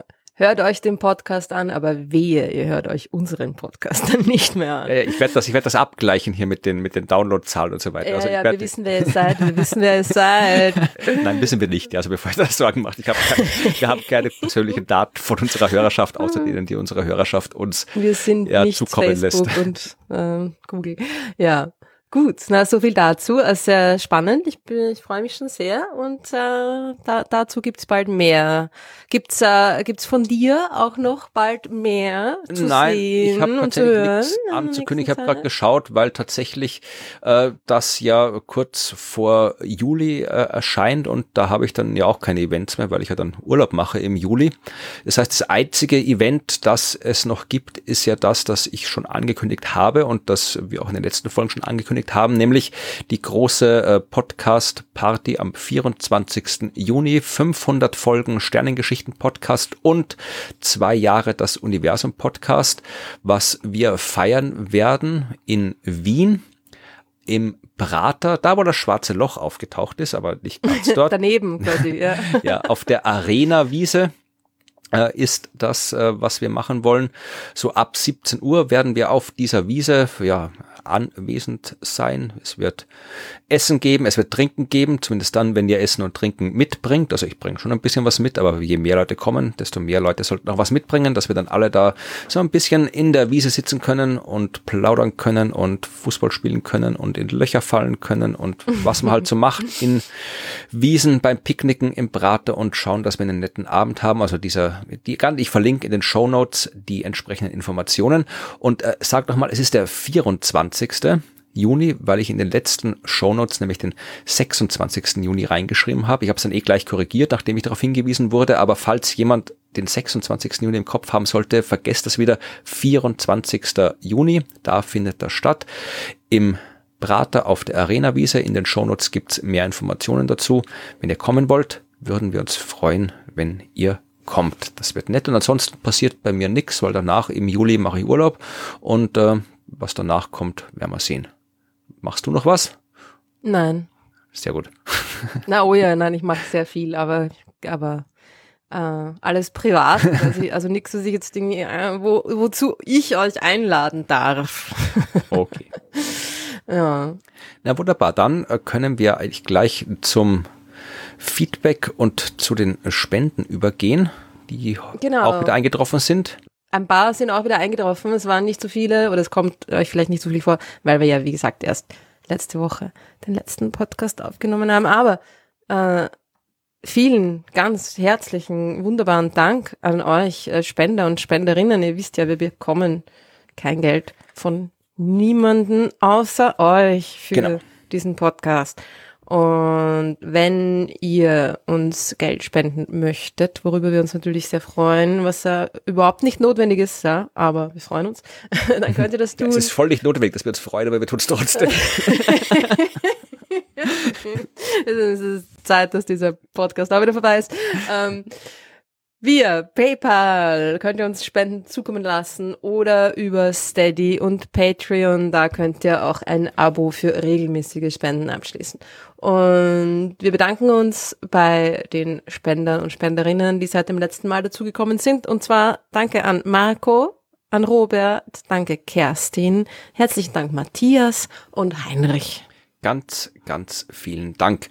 Ja, und äh, in den nächsten Folgen, wie gesagt, wir haben es am Anfang schon kurz erwähnt, die nächsten Folgen werden ein bisschen anders werden als die anderen Folgen, weil ja die Urlaubszeit anfängt. Also ich bin im Juli nicht da, die Ruth ist im August nicht da, dazwischen haben wir auch noch andere Termine und Arbeit und so weiter und wir wollten trotzdem, dass ihr was zu hören bekommt in diesen beiden Monaten und nicht komplett die Podcast-Folgen ausfallen müssen, weil wir ja, ein bisschen andere Sachen machen wollen. Deswegen haben wir jetzt in den vergangenen Tagen und Wochen kurze Sommerurlaubsfolgen aufgenommen. Das soll heißen, wir haben äh, Geschichten aus der Astronomie gesucht, die man mit ja viel Fantasie als Sommerurlaubsgeschichten betrachten kann, haben da ein bisschen diskutiert drüber, aber das ganze drumherum dann weggelassen. Also die Folgen, die jetzt im Sommer erscheinen, werden kürzer sein, die werden so 30 bis 40 Minuten dauern. Wir haben da keine Fragen, die wir beantworten. Wir haben kein Neues aus der Sternwarte in diesen Folgen. Das heißt, es gibt wirklich nur eine kurze Astronomiegeschichte über Weltraumurlaub oder auch nicht. Und die erscheint dann auch wie immer jeden Dienstag bis wir, nicht jeden Dienstag, was sage ich denn da? Die erscheint dann jeden zweiten Dienstag, bis äh, dann im September das normale Programm wieder aufgenommen wird. Das heißt, da werden wir dann auch alle Spenderinnen und Spender vorlesen, die bis dahin dazugekommen sind, was wir jetzt nicht tun konnten, weil wir es ja vorab aufgenommen haben. Wir werden äh, auf Feedback eingehen, das in der Zeit eingelangt ist, sofern es noch äh, relevant sein sollte. Äh, vielleicht hat sich ja auch einiges davon schon von selbst erledigt. Ansonsten, ja, nutzen wir die Gelegenheit, um euch erstens auch einen schönen Sommer zu wünschen, wenn ihr denn die Möglichkeit habt, auf Urlaub zu fahren oder euch sonst zu erholen oder was auch immer ihr tut. Wir hoffen, dass ihr wenig Stress hat. Und zweitens nochmal zu sagen, wenn ihr vorbeikommen wollt am Freitag, dann kommt vorbei, dann wünschen wir euch nochmal persönlich einen schönen Sommer. Und wenn es sonst nichts mehr gibt, hast du noch was zu sagen, Ruth? Nein. Dann, ja, klingelt jetzt die letzte Glocke und wir haben Sommerferien. Frei! Bis zum Herbst. Macht's es gut, wir werden euch vermissen, aber wir sehen uns wieder. Jawohl. Tschüss. Tschüss.